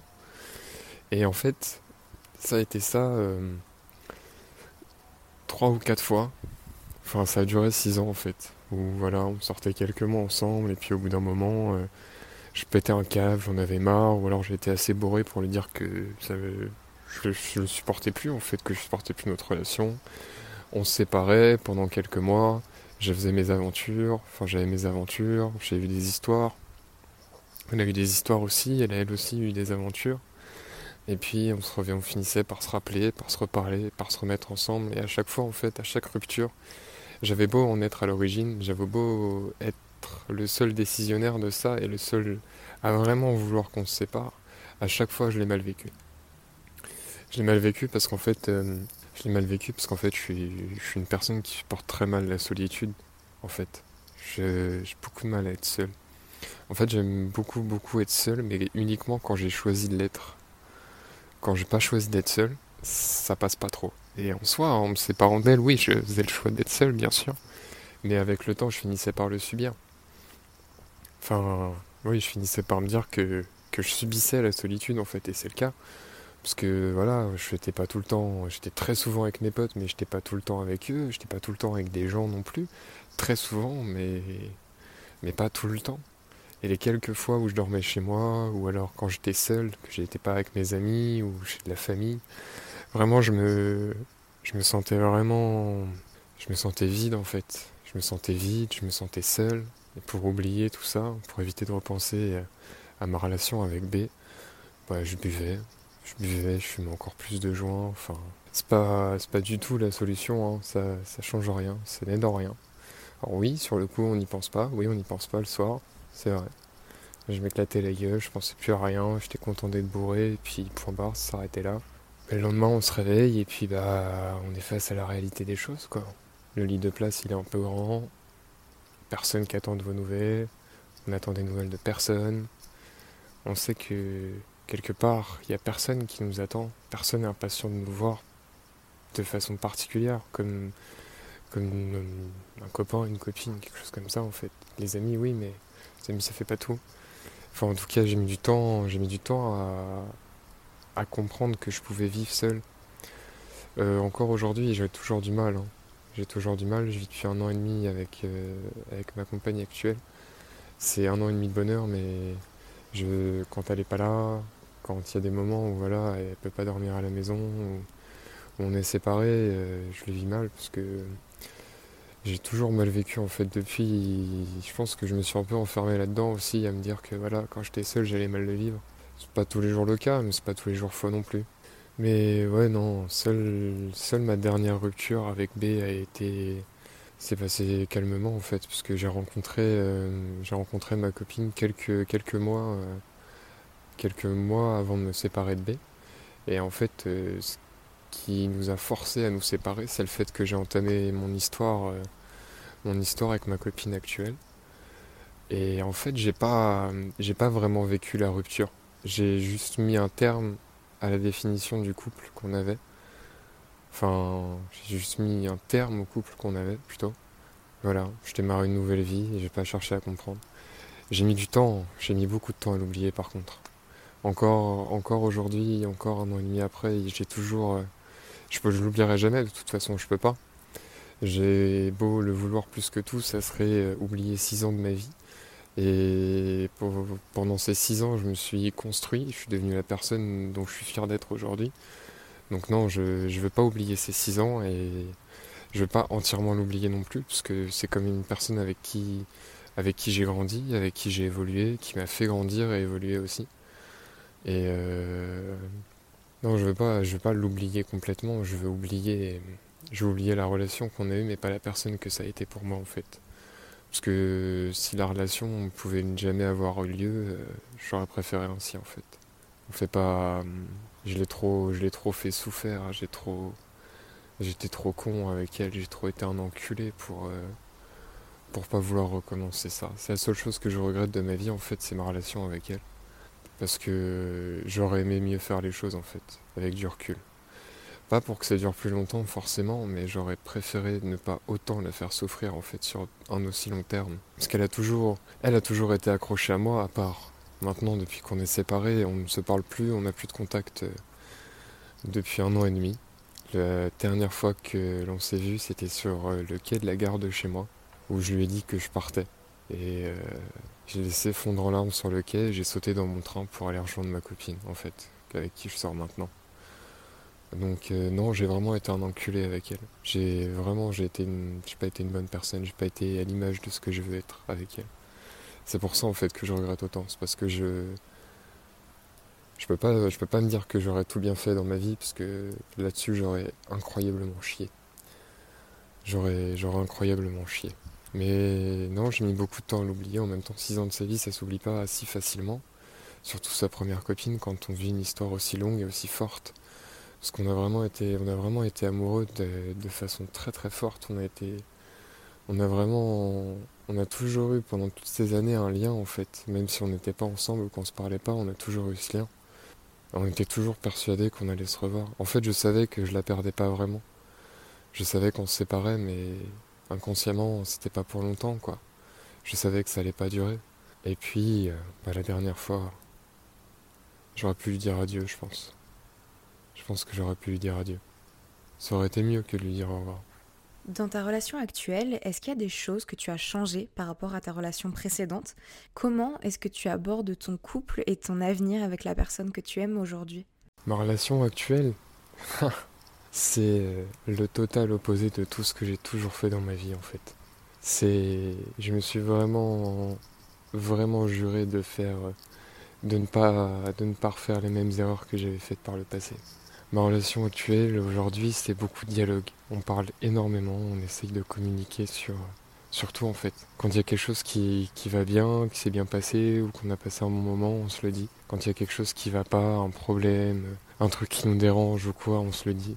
On a, on a souvent des grandes, des grandes discussions qui durent des heures le soir dehors quand je vais, quand elle m'accompagne pour aller fumer on parle de tout, on parle de, la société, de nos, opinions, que ce soit politique ou alors de, nos engagements, de, ce en quoi on croit, ce en quoi on ne croit pas. On parle de notre couple, on parle de notre famille.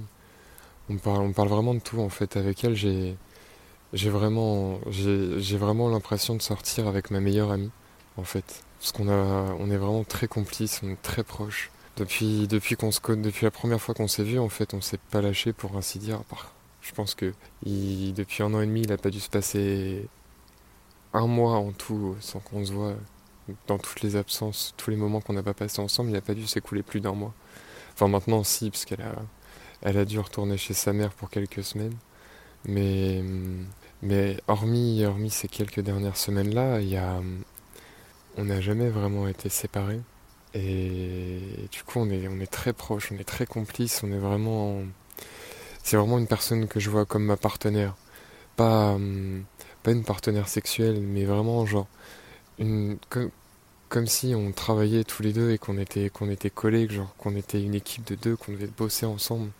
C'est vraiment comme ça que je les vois. C'est comme une partenaire au, au sens le plus strict de terme en fait. C'est vraiment la personne qui m'accompagne dans ma vie.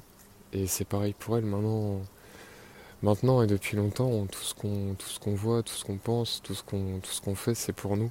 C'est plus c'est plus moi qui fais des choses pour moi, elle qui fait des choses pour elle. Il y a toujours une part de ça, bien sûr. Il y a toujours il y a toujours de l'égoïsme. On, fait toujours ce qu'on veut pour soi, mais on prend toujours en compte que l'autre est là et que ce qu'on fait a un impact sur l'autre forcément. Et voilà, on a on n'a pas eu une relation très simple non plus, dans le sens où dans le sens où sa mère a des, sa mère a des problèmes, a quelques problèmes. Elle a des problèmes elle aussi au niveau, euh, au niveau psychologique. Elle est comme moi. C'est une personne dépressive qui a eu des phases, euh, qui a eu des phases euh, suicides, qui a eu voilà pas mal de, pas mal de troubles et de problèmes. C'est une personne, c'est une personne bi. C'est une personne gender fluide. C'est voilà une personne qui s'est beaucoup, beaucoup remise en question tout au long de sa vie, qui a eu des épreuves difficiles on, a déjà fait, on a déjà fait le comparatif, on sait que c'est faux, mais, mais je me suis quand même, je me suis quand même, je l'ai déjà dit que je pensais qu'elle avait, je pense vraiment qu'elle a une vie plus compliquée que la mienne, mais on n'est personne pour juger à quel point la vie de quelqu'un est compliquée ou pas par rapport à la sienne. Enfin, c'est, c'est dérisoire comme comparaison, ça dépend des gens et comment ils vivent les choses. Mais voilà, on a, on a déjà fait cette comparaison, donc c'est pas, c'est pas, voilà quoi, c'est pas, c'est pas n'importe qui. Mais euh, on communique beaucoup, on parle beaucoup. Donc euh, non, on essaye vraiment de construire une relation saine, quelque chose de propre, parce qu'on a tous les deux connu des relations malsaines, des relations où il y avait des problèmes, où on parlait pas, où on préférait pas dire ce qui allait pas pour pas blesser l'autre, pour pas faire d'histoire, etc. Et voilà, on a essayé de, bâtir une relation honnête. pourtant c'est mal parti. C'est mal parti parce que on s'est donc on s'est rencontrés sur une application de rencontre sur laquelle bon bah alors voilà, je pense que enfin moi à ce moment-là quand j'étais dessus, je voulais pas du sérieux, je regardais je regardais les filles et les profils juste pour juste pour passer le temps, parler avec quelques personnes et peut-être euh, voilà trouver un flirt un coup d'un soir, euh, rien de sérieux en fait. Mais je l'ai trouvé elle. Et puis on a bien parlé, on a discuté. Et là, il y a le film qui s'est fait tout seul. On n'a pas, on n'a rien pressé, on a, on voulait rien l'un de l'autre, on voulait juste parler. Puis le feeling est bien passé. Et donc j'ai, elle a pensé pendant très longtemps que j'avais 23 ans, parce que c'est ce qu'il y avait écrit sur mon profil, alors qu'à l'époque je n'avais que 19. Et euh, non, j'en avais, oui non, c'est ça. À l'époque j'avais que 19 ans. Elle pensait que j'en avais 23. Et, euh, et je, lui ai, je lui ai aussi menti. je lui ai dit que je m'étais séparé de mon ex euh, quelques semaines auparavant. Alors qu'en fait, euh, j'étais toujours avec. Donc, ouais, non, ça a, commencé, ça a commencé sur un gros mensonge. Je lui ai pas dit tout de suite. En fait, je lui ai même pas dit du tout, pour être franc. Elle l'a appris un mois après qu'on soit sortis ensemble officiellement, le jour de mes 20 ans. En fait, une personne, je ne sais plus qui, a posé une question par rapport à, mon ex. Et en fait, c'est là que quelqu'un lui a expliqué que euh, je, me suis séparé de mon ex juste avant de me mettre avec, euh, avec ma copine. Et euh, ce jour-là, si je n'avais pas eu ma meilleure amie et ma mère, qui étaient là, qui ont été lui parler, qui lui ont expliqué que si je lui ai menti, c'est vraiment parce que voilà, parce que je me sentais acculé dans ma relation, parce que c'était vraiment. Je ressentais plus rien pour la personne, parce que je n'étais plus attiré, et pour moi il n'y avait plus d'histoire, c'était terminé depuis longtemps. Même si on était toujours en contact, etc. C'était pas. C'était plus une vraie relation pour moi, c'est juste un putain de traquenard duquel je savais pas me sortir. Et par chance, elle les a crus, et elle m'a pris à part euh, vers la fin de la journée, elle m'a expliqué. Elle m'a dit euh, très clairement, hein, elle m'a dit cash. Euh, je peux te, je peux te promettre que s'il n'y avait pas eu ta meilleure amie et ta mère, je, je serais parti. Et tu m'aurais plus jamais revu. Et plus jamais on se serait adressé la parole. Et je sais que c'est vrai. j'ai pleinement conscience que c'est totalement vrai. Que elle serait elle aurait rien dit. Et je pense qu'elle serait juste venue me voir, elle m'aurait giflé et elle serait partie. Sans, sans, dire un mot. Et je, je ne l'aurais plus jamais revu. Ça aurait été sa mère qui m'aurait rendu mes affaires, je ne sais rien, mais non, ça aurait été, ça aurait été la fin prématurée d'une belle histoire. Donc non, j'ai une chance inouïe en fait. Et après ça, donc je ai évidemment juré de, ne plus lui mentir sur quoi que ce soit. Chose que je n'ai pas recommencé, je ne lui ai plus menti. Je, je lui ai dit tout ce que j'avais à lui dire, tout ce que je gardais bien au chaud au fond de moi euh, quelque part. Euh, en temps voulu, j'ai fini par, par lui parler de beaucoup de choses de ma vie. je pense que c'est une personne qui a la version la plus proche et la plus complète de ma vie et de ce que j'ai pu ressentir à différents moments de ma vie, dans, les périodes qui ont été difficiles comme dans les bonnes périodes. C'est vraiment une personne qui, qui a un spectre de moi-même assez complet.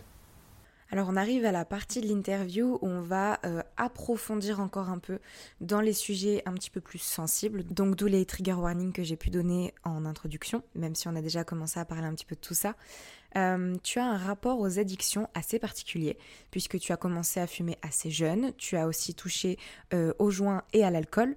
Comment est-ce que tu vis avec ces addictions aujourd'hui Et est-ce que c'est plutôt un refuge ou une souffrance pour toi, ou bien les deux Ouais, voilà le temps d'aborder des sujets, euh, des sujets sensibles.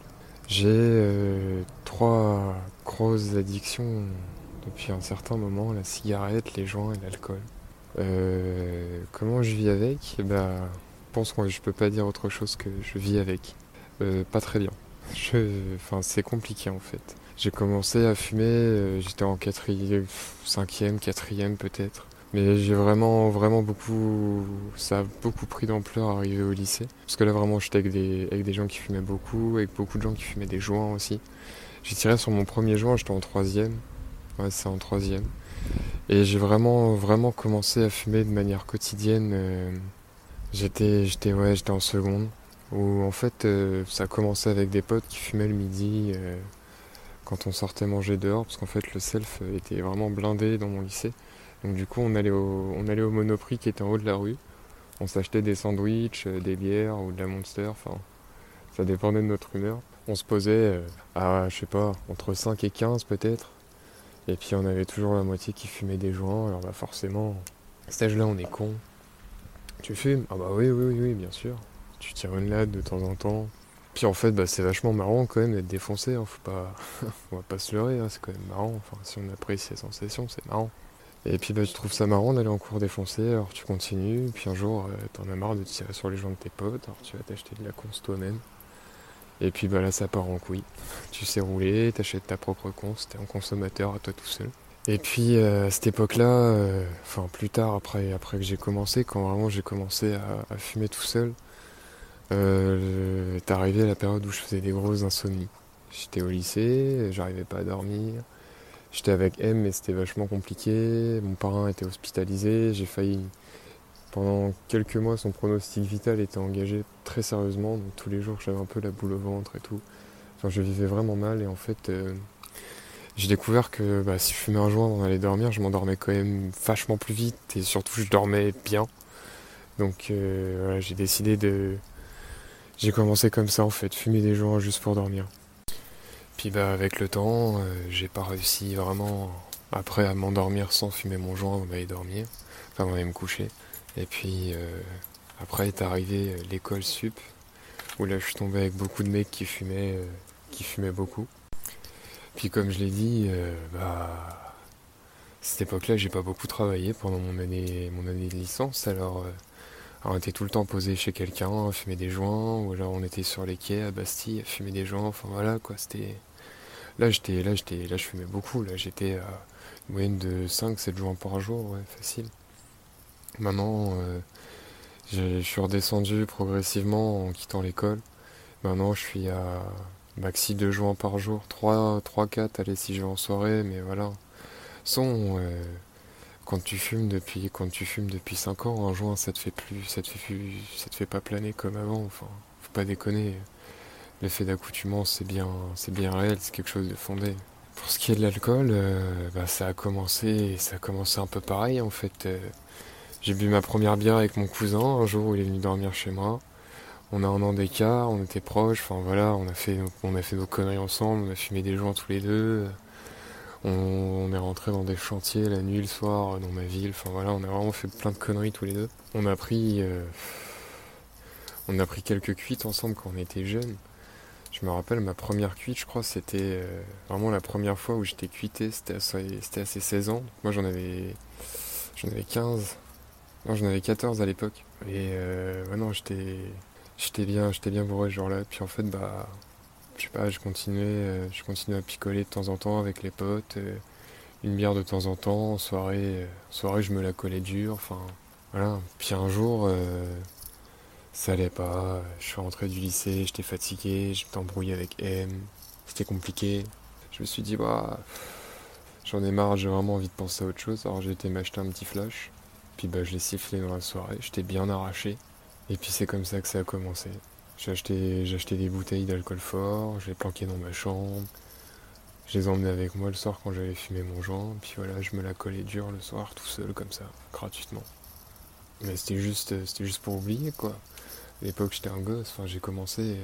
Euh, ouais, à l'époque, euh, j'étais des bouteilles de vodka, euh, de whisky, tout ça. J'étais, j'étais au lycée, j'étais en première à peu près. Et puis, bah après, avec le temps, ça n'a pas, ça, ça, ça pas changé. En soirée, je buvais toujours. quand je sortais, des fois avec certaines personnes de ma famille aussi, on allait dans les bars, on se la collait dur, enfin voilà. C'est.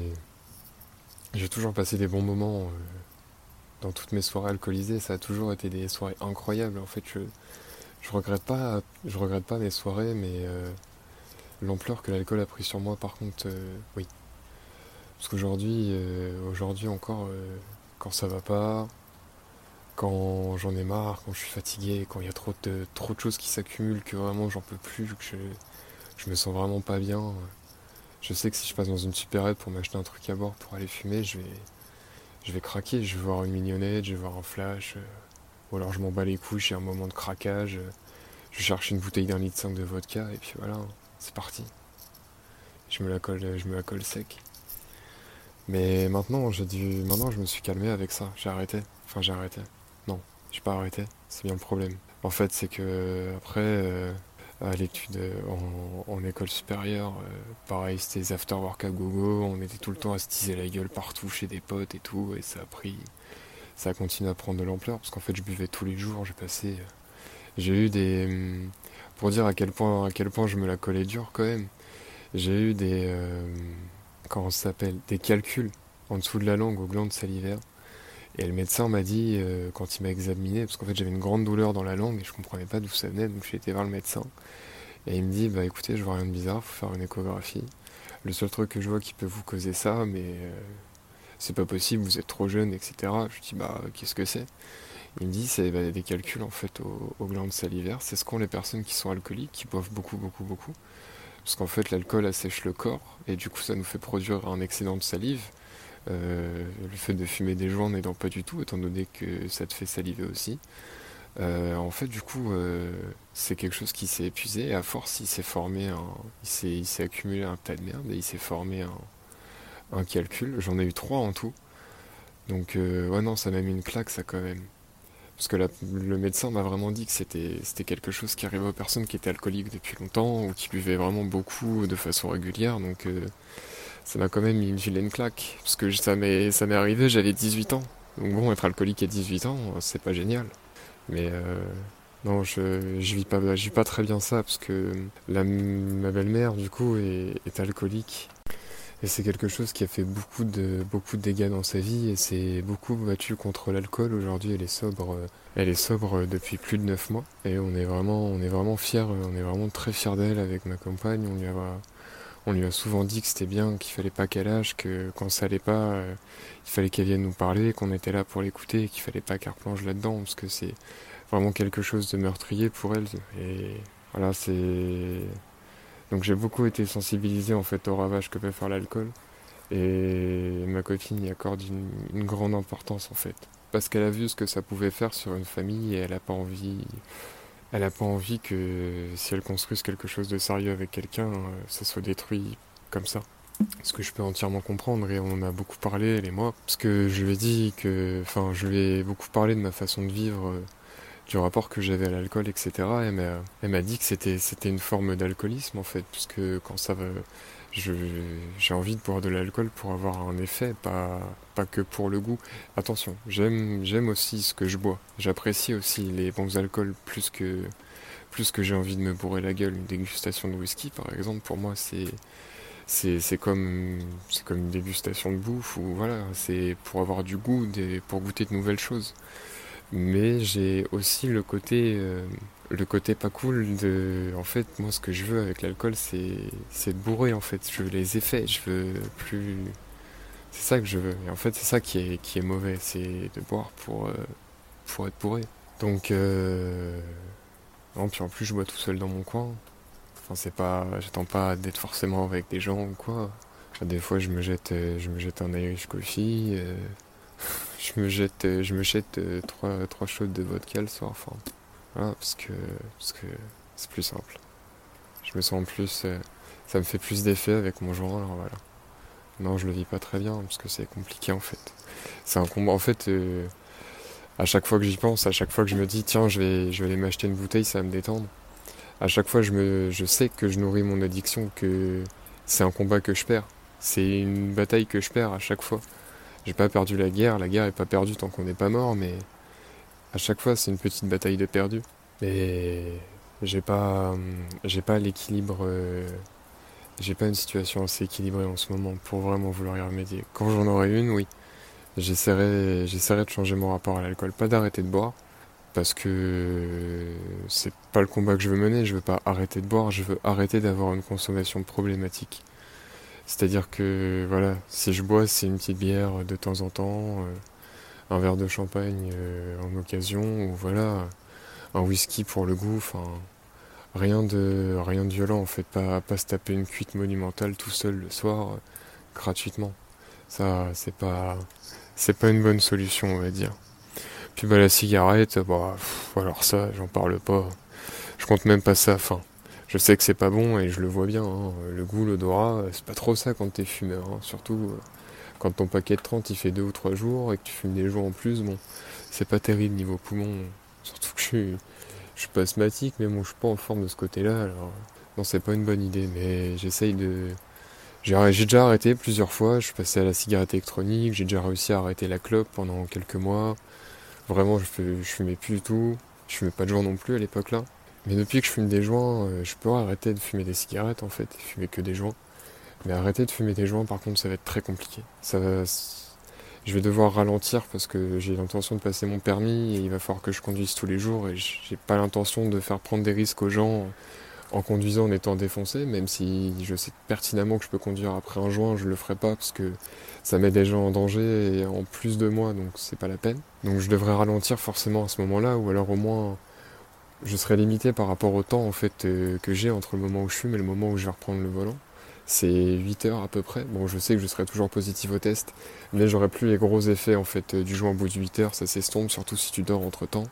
Enfin voilà, quand tu fumes depuis aussi longtemps que moi, euh, t'inquiète, le matin t'as beau avoir fumé un terre énorme avant d'aller dormir, tu te réveilles sans problème. ça, y a pas de problème. Mais non, arrêter définitivement les joints, ça va être long en fait. Déjà, j'essaye de rester à un joint par jour, c'est très compliqué. Là, je suis à deux. J'essaie, je monte pas plus haut, pas plus que deux par jour, parce que euh, après, ça me coûte cher, c'est stupide. De toute façon, ça, j'ai pas plus d'effet en fumant plus de joints dans la journée. Enfin voilà, deux, euh, c'est voilà, même au niveau de ma santé, je me dis deux joints par jour, c'est déjà pas mal. On va, s'arrêter là.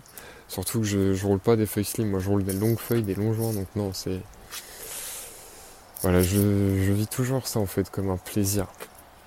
Aller fumer mon joint, c'est toujours un plaisir parce que je prends le temps de rouler, j'essaye, je m'applique à bien rouler, à rouler un truc beau. Je prends du temps, je vais me poser avec toujours un truc à boire parce que ça défonce la gorge. Euh, voilà, j'écoute de la musique ou alors euh, j'appelle des gens ou je sais pas, je fais toujours ma vie à ce moment-là en fait, mais je prends du temps pour moi à ce moment-là, je prends du temps pour penser, pour être seul, pour, pour prendre du temps pour les gens justement voilà, ou alors c'est en soirée, ou alors c'est. Mais c'est toujours. Euh, si c'est en soirée, c'est quelque chose à partager. Moi, pour moi, c'est ça. Euh, c'est ça l'essence même de fumer des gens. C'est quand t'es avec des gens qui fument aussi, c'est de faire tourner ton joint, de partager, de discuter, de. Voilà, de passer un bon moment. Donc c'est. En fait, avec le temps, ça change. Au début, c'est pour passer un bon moment, pour se marrer un coup et tout ça. Et puis avec le temps, moi, c'est devenu un antidépresseur. Ah, le matin. Le week-end chez moi, euh, faut que j'aille fumer à 15h, parce que sinon après, euh, j'arrache la tête de tout le monde. Je suis pas assez calme, j'ai pas assez de patience. Euh, c'est fou, mais c'est comme ça. Il y a vraiment, en plus, il y a, il y a un risque de dédoublement de la personnalité à cause de ça, paraît-il. Et, je suis pas. Et je comprends comment ça arrive parce que quand tu fumes pendant vraiment longtemps, tout le temps, en fait, ton corps passe en, ton corps passe, euh, passe en mode automatique et ton esprit peut se permettre de faire n'importe quoi grossièrement. Parce qu'en fait, t'as tellement l'habitude d'être, euh, t'as tellement de l'habitude d'avoir fumé, d'être bien et tout ça, que t'es une autre personne en fait. T'es plus calme, tu rigoles, machin, t'es plus sympa, t'es plus agréable. Enfin, tu deviens une autre personne en fait. Et tu sais que cette, tu sais que quand t'es comme ça, bah, c'est, tu, ça se gère tout seul. De toute façon, t'es tout le temps comme ça. Alors ça se gère tout seul. Et en fait, des fois, t'as presque l'impression de passer à côté de tes pompes parce qu'en fait, tu passes en mode automatique à chaque fois. C'est comme si, en fait, voilà, tu passais d'une boîte manuelle à une boîte automatique. C'est comme si tu mettais. C'est comme si tu mettais le régulateur de vitesse. T'es là, hop, t'appuies sur un bouton et t'as plus qu'à regarder ce qui se passe, tu peux tout lâcher. Donc, ouais, non, c'est. Quand tu vois que tu vas rencontrer un mur, tu mets le pied sur le frein, tu reprends les commandes. Mais des fois, euh, tu vois le mur arriver, tu te le manges dans la gueule et puis bah, tu rigoles. Donc non, c'est pas toujours, euh, je sais que je sais que ça va me causer des problèmes à long terme, surtout que j'ai commencé jeune, ça affecte les neurones, tout ça. Après, ça m'a pas forcément empêché. Après, ça m'a pas empêché d'aller travailler, de trouver du boulot, de quand même me démerder pour, pour faire ma vie. Ça m'a pas empêché de vivre non plus. Ça m'a pas pourri la vie. Mais je sais que sur le long terme, euh, c'est peut-être ma santé que ça va finir par atteindre plus que ma vie à proprement dit. Que ce soit l'alcool comme la, comme la cigarette, comme les joints, comme tout en fait. Est-ce que tu aimerais te défaire de ces addictions-là? Ouais, comme je t'expliquais un peu, euh, en fait, euh, j'aimerais bien m'en défaire. En fait, j'aimerais bien me défaire de mes addictions de façon à ce que ce soit plus problématique. Parce qu'en fait, j'aime bien boire, genre, j'aime bien le goût de l'alcool, donc j'ai pas forcément envie d'arrêter de boire parce que en fait, ce que je veux, c'est arrêter d'avoir une consommation problématique. Pareil pour les joints, je sais que ça, j'y arriverai facilement. Enfin, facilement. Ça mettra du temps. Mais quand j'aurai la situation où je sais que ça s'imposera, je sais que je pourrais, je pourrais arrêter de fumer tous les jours et fumer genre le week-end ou après plus tard de temps en temps quand il y a une fête ou quoi, quelque chose quelque chose de vraiment exceptionnel. Donc euh, non, j'aimerais bien m'en défaire aussi de la cigarette, parce que putain, ça, ça coûte cher, ça coûte cher en fait la cigarette. Moi, c'est ça le problème, ça me coûte énormément d'argent. Un paquet de, un paquet de 30, c'est 15 euros, ça me fait entre 2 et 3 jours. 30 euh, balles toutes les semaines, c'est beaucoup trop cher. beaucoup trop cher pour moi. Pourtant, je travaille, hein, mais c'est beaucoup trop cher. Et puis l'alcool, oui, je voudrais, je voudrais que l'alcool soit. Je voudrais avoir une consommation d'alcool moins problématique. Pouvoir fumer des joints. Euh, moins souvent sans être euh, à vif quand je suis avec des personnes, euh, quand je suis chez moi ou quoi. Et j'aimerais bien arrêter de, arrêter de fumer parce que ça coûte extrêmement cher, mais c'est très compliqué d'arrêter de fumer. En plus, j'ai pas vraiment la volonté d'arrêter. J'aimerais bien arrêter, mais j'ai pas la volonté. Parce que euh, c'est plus simple, ça me détend, ça me déstresse. quand j'ai besoin de réfléchir, je sors, je vais fumer une clope. Hein. Voilà, c'est, compliqué. La cigarette, c'est très, très vicieux. Hein. C'est très vicieux. Quand on vous dit que fumer c'est bien, fumer c'est pas bien, euh, c'est pas des conneries. Hein. À l'âge de 7 ans, tu as perdu ton grand-père. Euh, tu nous en as parlé un petit peu pendant que tu nous racontais ton enfance. Tu m'as confié que ça reste encore aujourd'hui un souvenir marquant pour toi, puisque tu as été confronté à la mort euh, assez jeune et que actuellement tu as un rapport avec elle plutôt particulier. Est-ce que tu pourrais nous parler de ce sujet-là? Euh, Comment tu en es venu à penser au suicide et comment tu vis avec tout ça au quotidien? En fait, euh, quand mon grand-père est mort, j'étais petit, on m'a expliqué ça simplement, j'en ai déjà parlé. Mais hum, ça a, été, ça a été brutal parce que ça a été du jour au lendemain. C'était une personne dont j'étais proche. J'ai vraiment vécu comme, comme quelque chose de violent et quand j'étais petit, on m'a pas plus Enfin voilà, on m'a dit qu'il était mort, point barre, quoi. Et c'était une personne importante dans ma famille, donc ça a été dur pour toute ma famille, ça a brisé tout le monde, surtout que tout le monde savait que mon grand-père s'était suicidé, moi pas. Je l'ai su que bien plus tard. Et hum, du coup, je pense que c'est pour ça que ça a été plus dur pour eux. Mais plus tard, en fait, euh, quelques mois après, je me suis dit que le meilleur moyen de le rejoindre, euh, c'était encore de me tuer, quoi. Parce que mon grand-père me manquait énormément, en fait, je voulais le revoir. Je voulais pouvoir retourner voir mon grand-père, euh, qui continue à me fabriquer des jouets, euh, pouvoir discuter avec lui, enfin. Voilà, pas perdre mon grand-père, quoi, en fait, je voulais pas le perdre. Et. Et je lui en ai jamais voulu pour ce qu'il a fait quand je l'ai appris plus tard. Beaucoup de personnes de ma famille en ont voulu à mon grand-père au début. Ils ont trouvé que c'était un choix égoïste, qu'il aurait pu faire ça autrement et tout. Maintenant, ils ont changé d'avis. Mais moi, je n'en ai jamais voulu. J'ai toujours compris, parce que quand j'étais petit, j'ai, j'ai essayé de me suicider plusieurs fois, de plusieurs façons différentes, euh, en me jetant la tête dans un portail, en m'accrochant à mon écharpe euh, au grillage, enfin...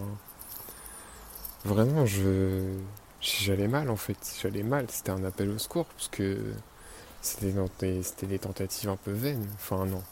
Euh, j'avoue, le coup de se pendre euh, au grillage, euh, j'aurais bien pu y passer le jour-là. Mais j'ai pas fait. J'ai pas, j'ai pas beaucoup donné dans la scarification. Pas beaucoup.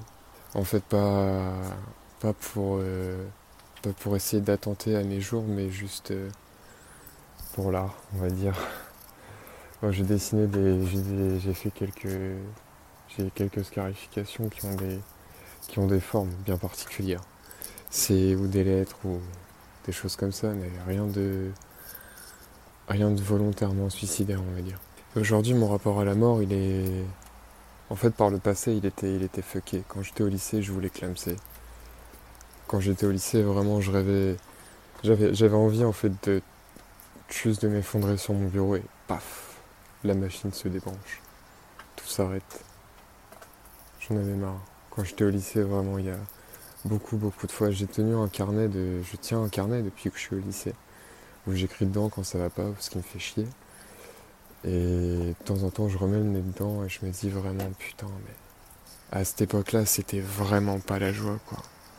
Vraiment, je me rappelle que j'avais vraiment envie de clamser. Genre, je je, voulais, je, voulais que tout s'arrête. Moi, j'en avais marre. Je, visais mal, j'étais pas, enfin, j'étais pas heureux. Tant dans ma relation avec B, ma famille, ça allait pas. C'était, très compliqué. Donc non, j'avais vraiment, en plus, j'étais avec des gens, j'étais avec des gens adorables, des gens, enfin, des gens adorables, des gens vraiment super sympas avec qui j'ai vraiment passé des moments euh, exceptionnels que j'oublierai jamais. J'ai vraiment de très très bons souvenirs de soirée qui me remontent en tête, mais mais c'était des gens qui avaient les mêmes idées que moi en fait. On était tous, euh, on avait tous des idées vraiment noires. On était tous vraiment. La mort nous dérangeait pas plus que ça quoi. on n'avait pas tous la volonté de mourir, mais on était tous vraiment pas loin parce que ah, groupe de dépressifs quoi, je pense, quelque chose comme ça. Et maintenant, enfin depuis que j'ai perdu ma grand-mère, à vrai dire, il y a, il y a un an, je j'ai plus trop j'ai plus trop envie de mourir. J'ai plutôt envie de voir ce que la vie va me donner en fait. Et je me dis que jusque-là, ça n'a pas été simple. Mais j'ai vécu quand même pas mal de, pas mal de choses cool. J'ai fait des voyages, j'ai vu, j'ai vraiment vécu des moments, des moments super dans ma vie. Donc je me dis que peut-être il y a, il y a encore des trucs que je soupçonne pas qui peuvent m'arriver. Alors j'ai, j'ai plus de raisons de pas mourir qu'avant, on va dire. C'est une bonne façon de résumer les choses.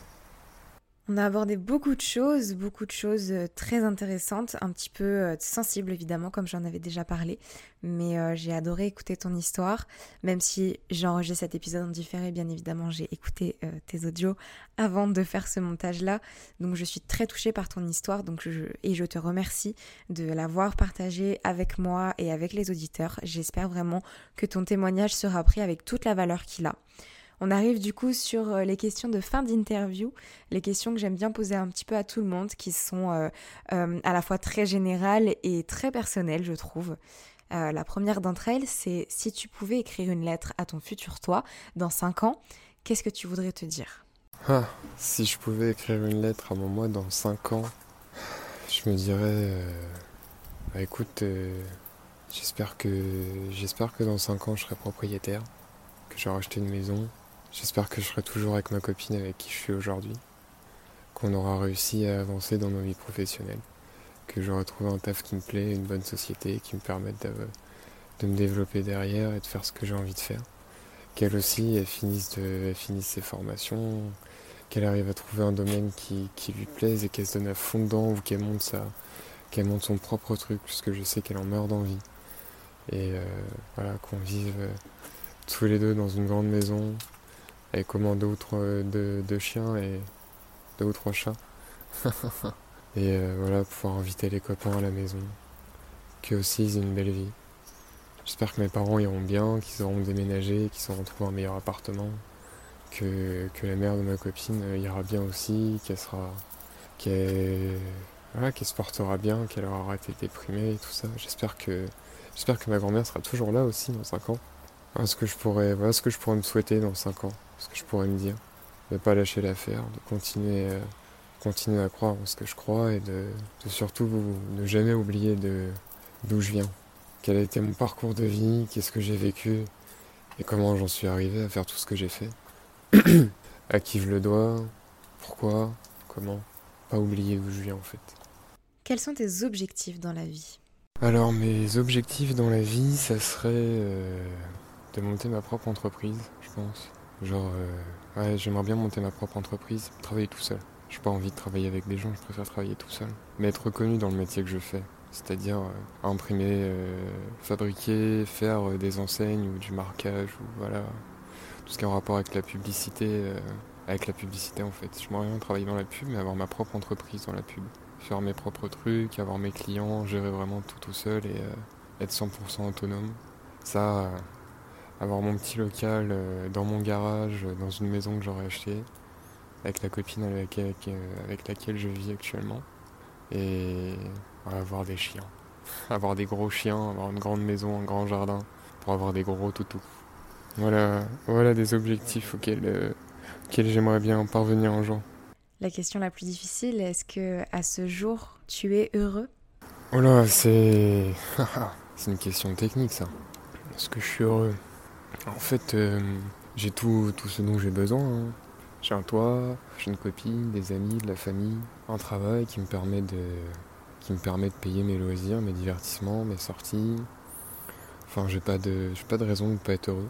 Mais je me sens pas, me sens pas heureux tous les jours.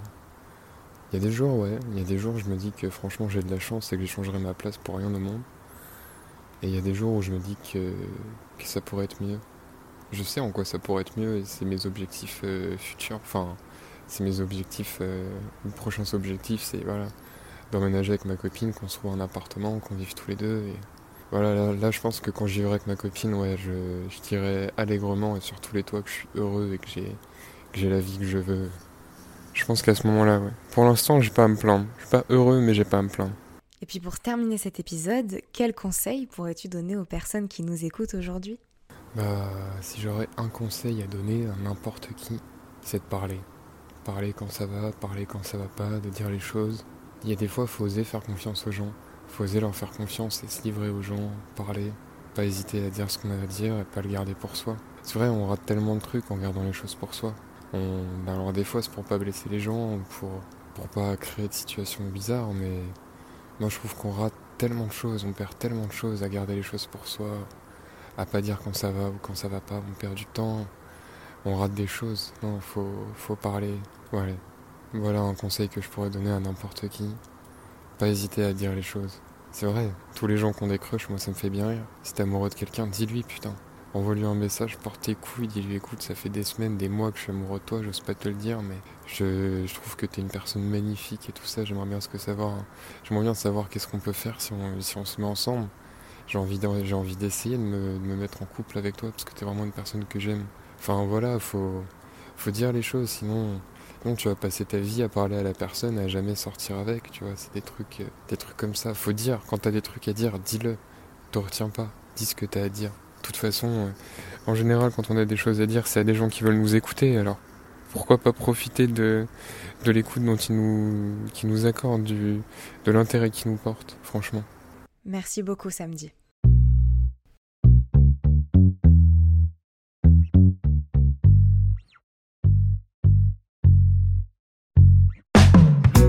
Merci à toi d'avoir écouté cet épisode jusqu'au bout, j'espère qu'il t'a plu. N'hésite pas à venir t'abonner à l'Instagram du podcast pour avoir toutes les informations et pour pouvoir participer au sondage avant les épisodes. Tu peux aussi participer à une interview si tu as envie de partager ton parcours et si tu as des choses à raconter, l'email contact est dans la description. Je te rappelle que le podcast est disponible dès maintenant sur YouTube et que tu as toutes les IGTV des interviews sur Instagram. Je te laisse mettre 5 jolies étoiles sur Apple Podcast avec un petit commentaire pour soutenir la mission. Je te remercie encore une fois et je te dis à très vite dans un prochain épisode de Bouteille à la mer. Hey, it's Paige DeSorbo from Giggly Squad. High quality fashion without the price tag. Say hello to Quince. I'm snagging high-end essentials like cozy cashmere sweaters, sleek leather jackets, fine jewelry, and so much more. With Quince being 50 to 80% less than similar brands and they partner with factories that prioritize safe ethical and responsible manufacturing. I love that. Luxury quality within reach. Go to quince.com slash style to get free shipping and 365 day returns on your next order. quince.com slash style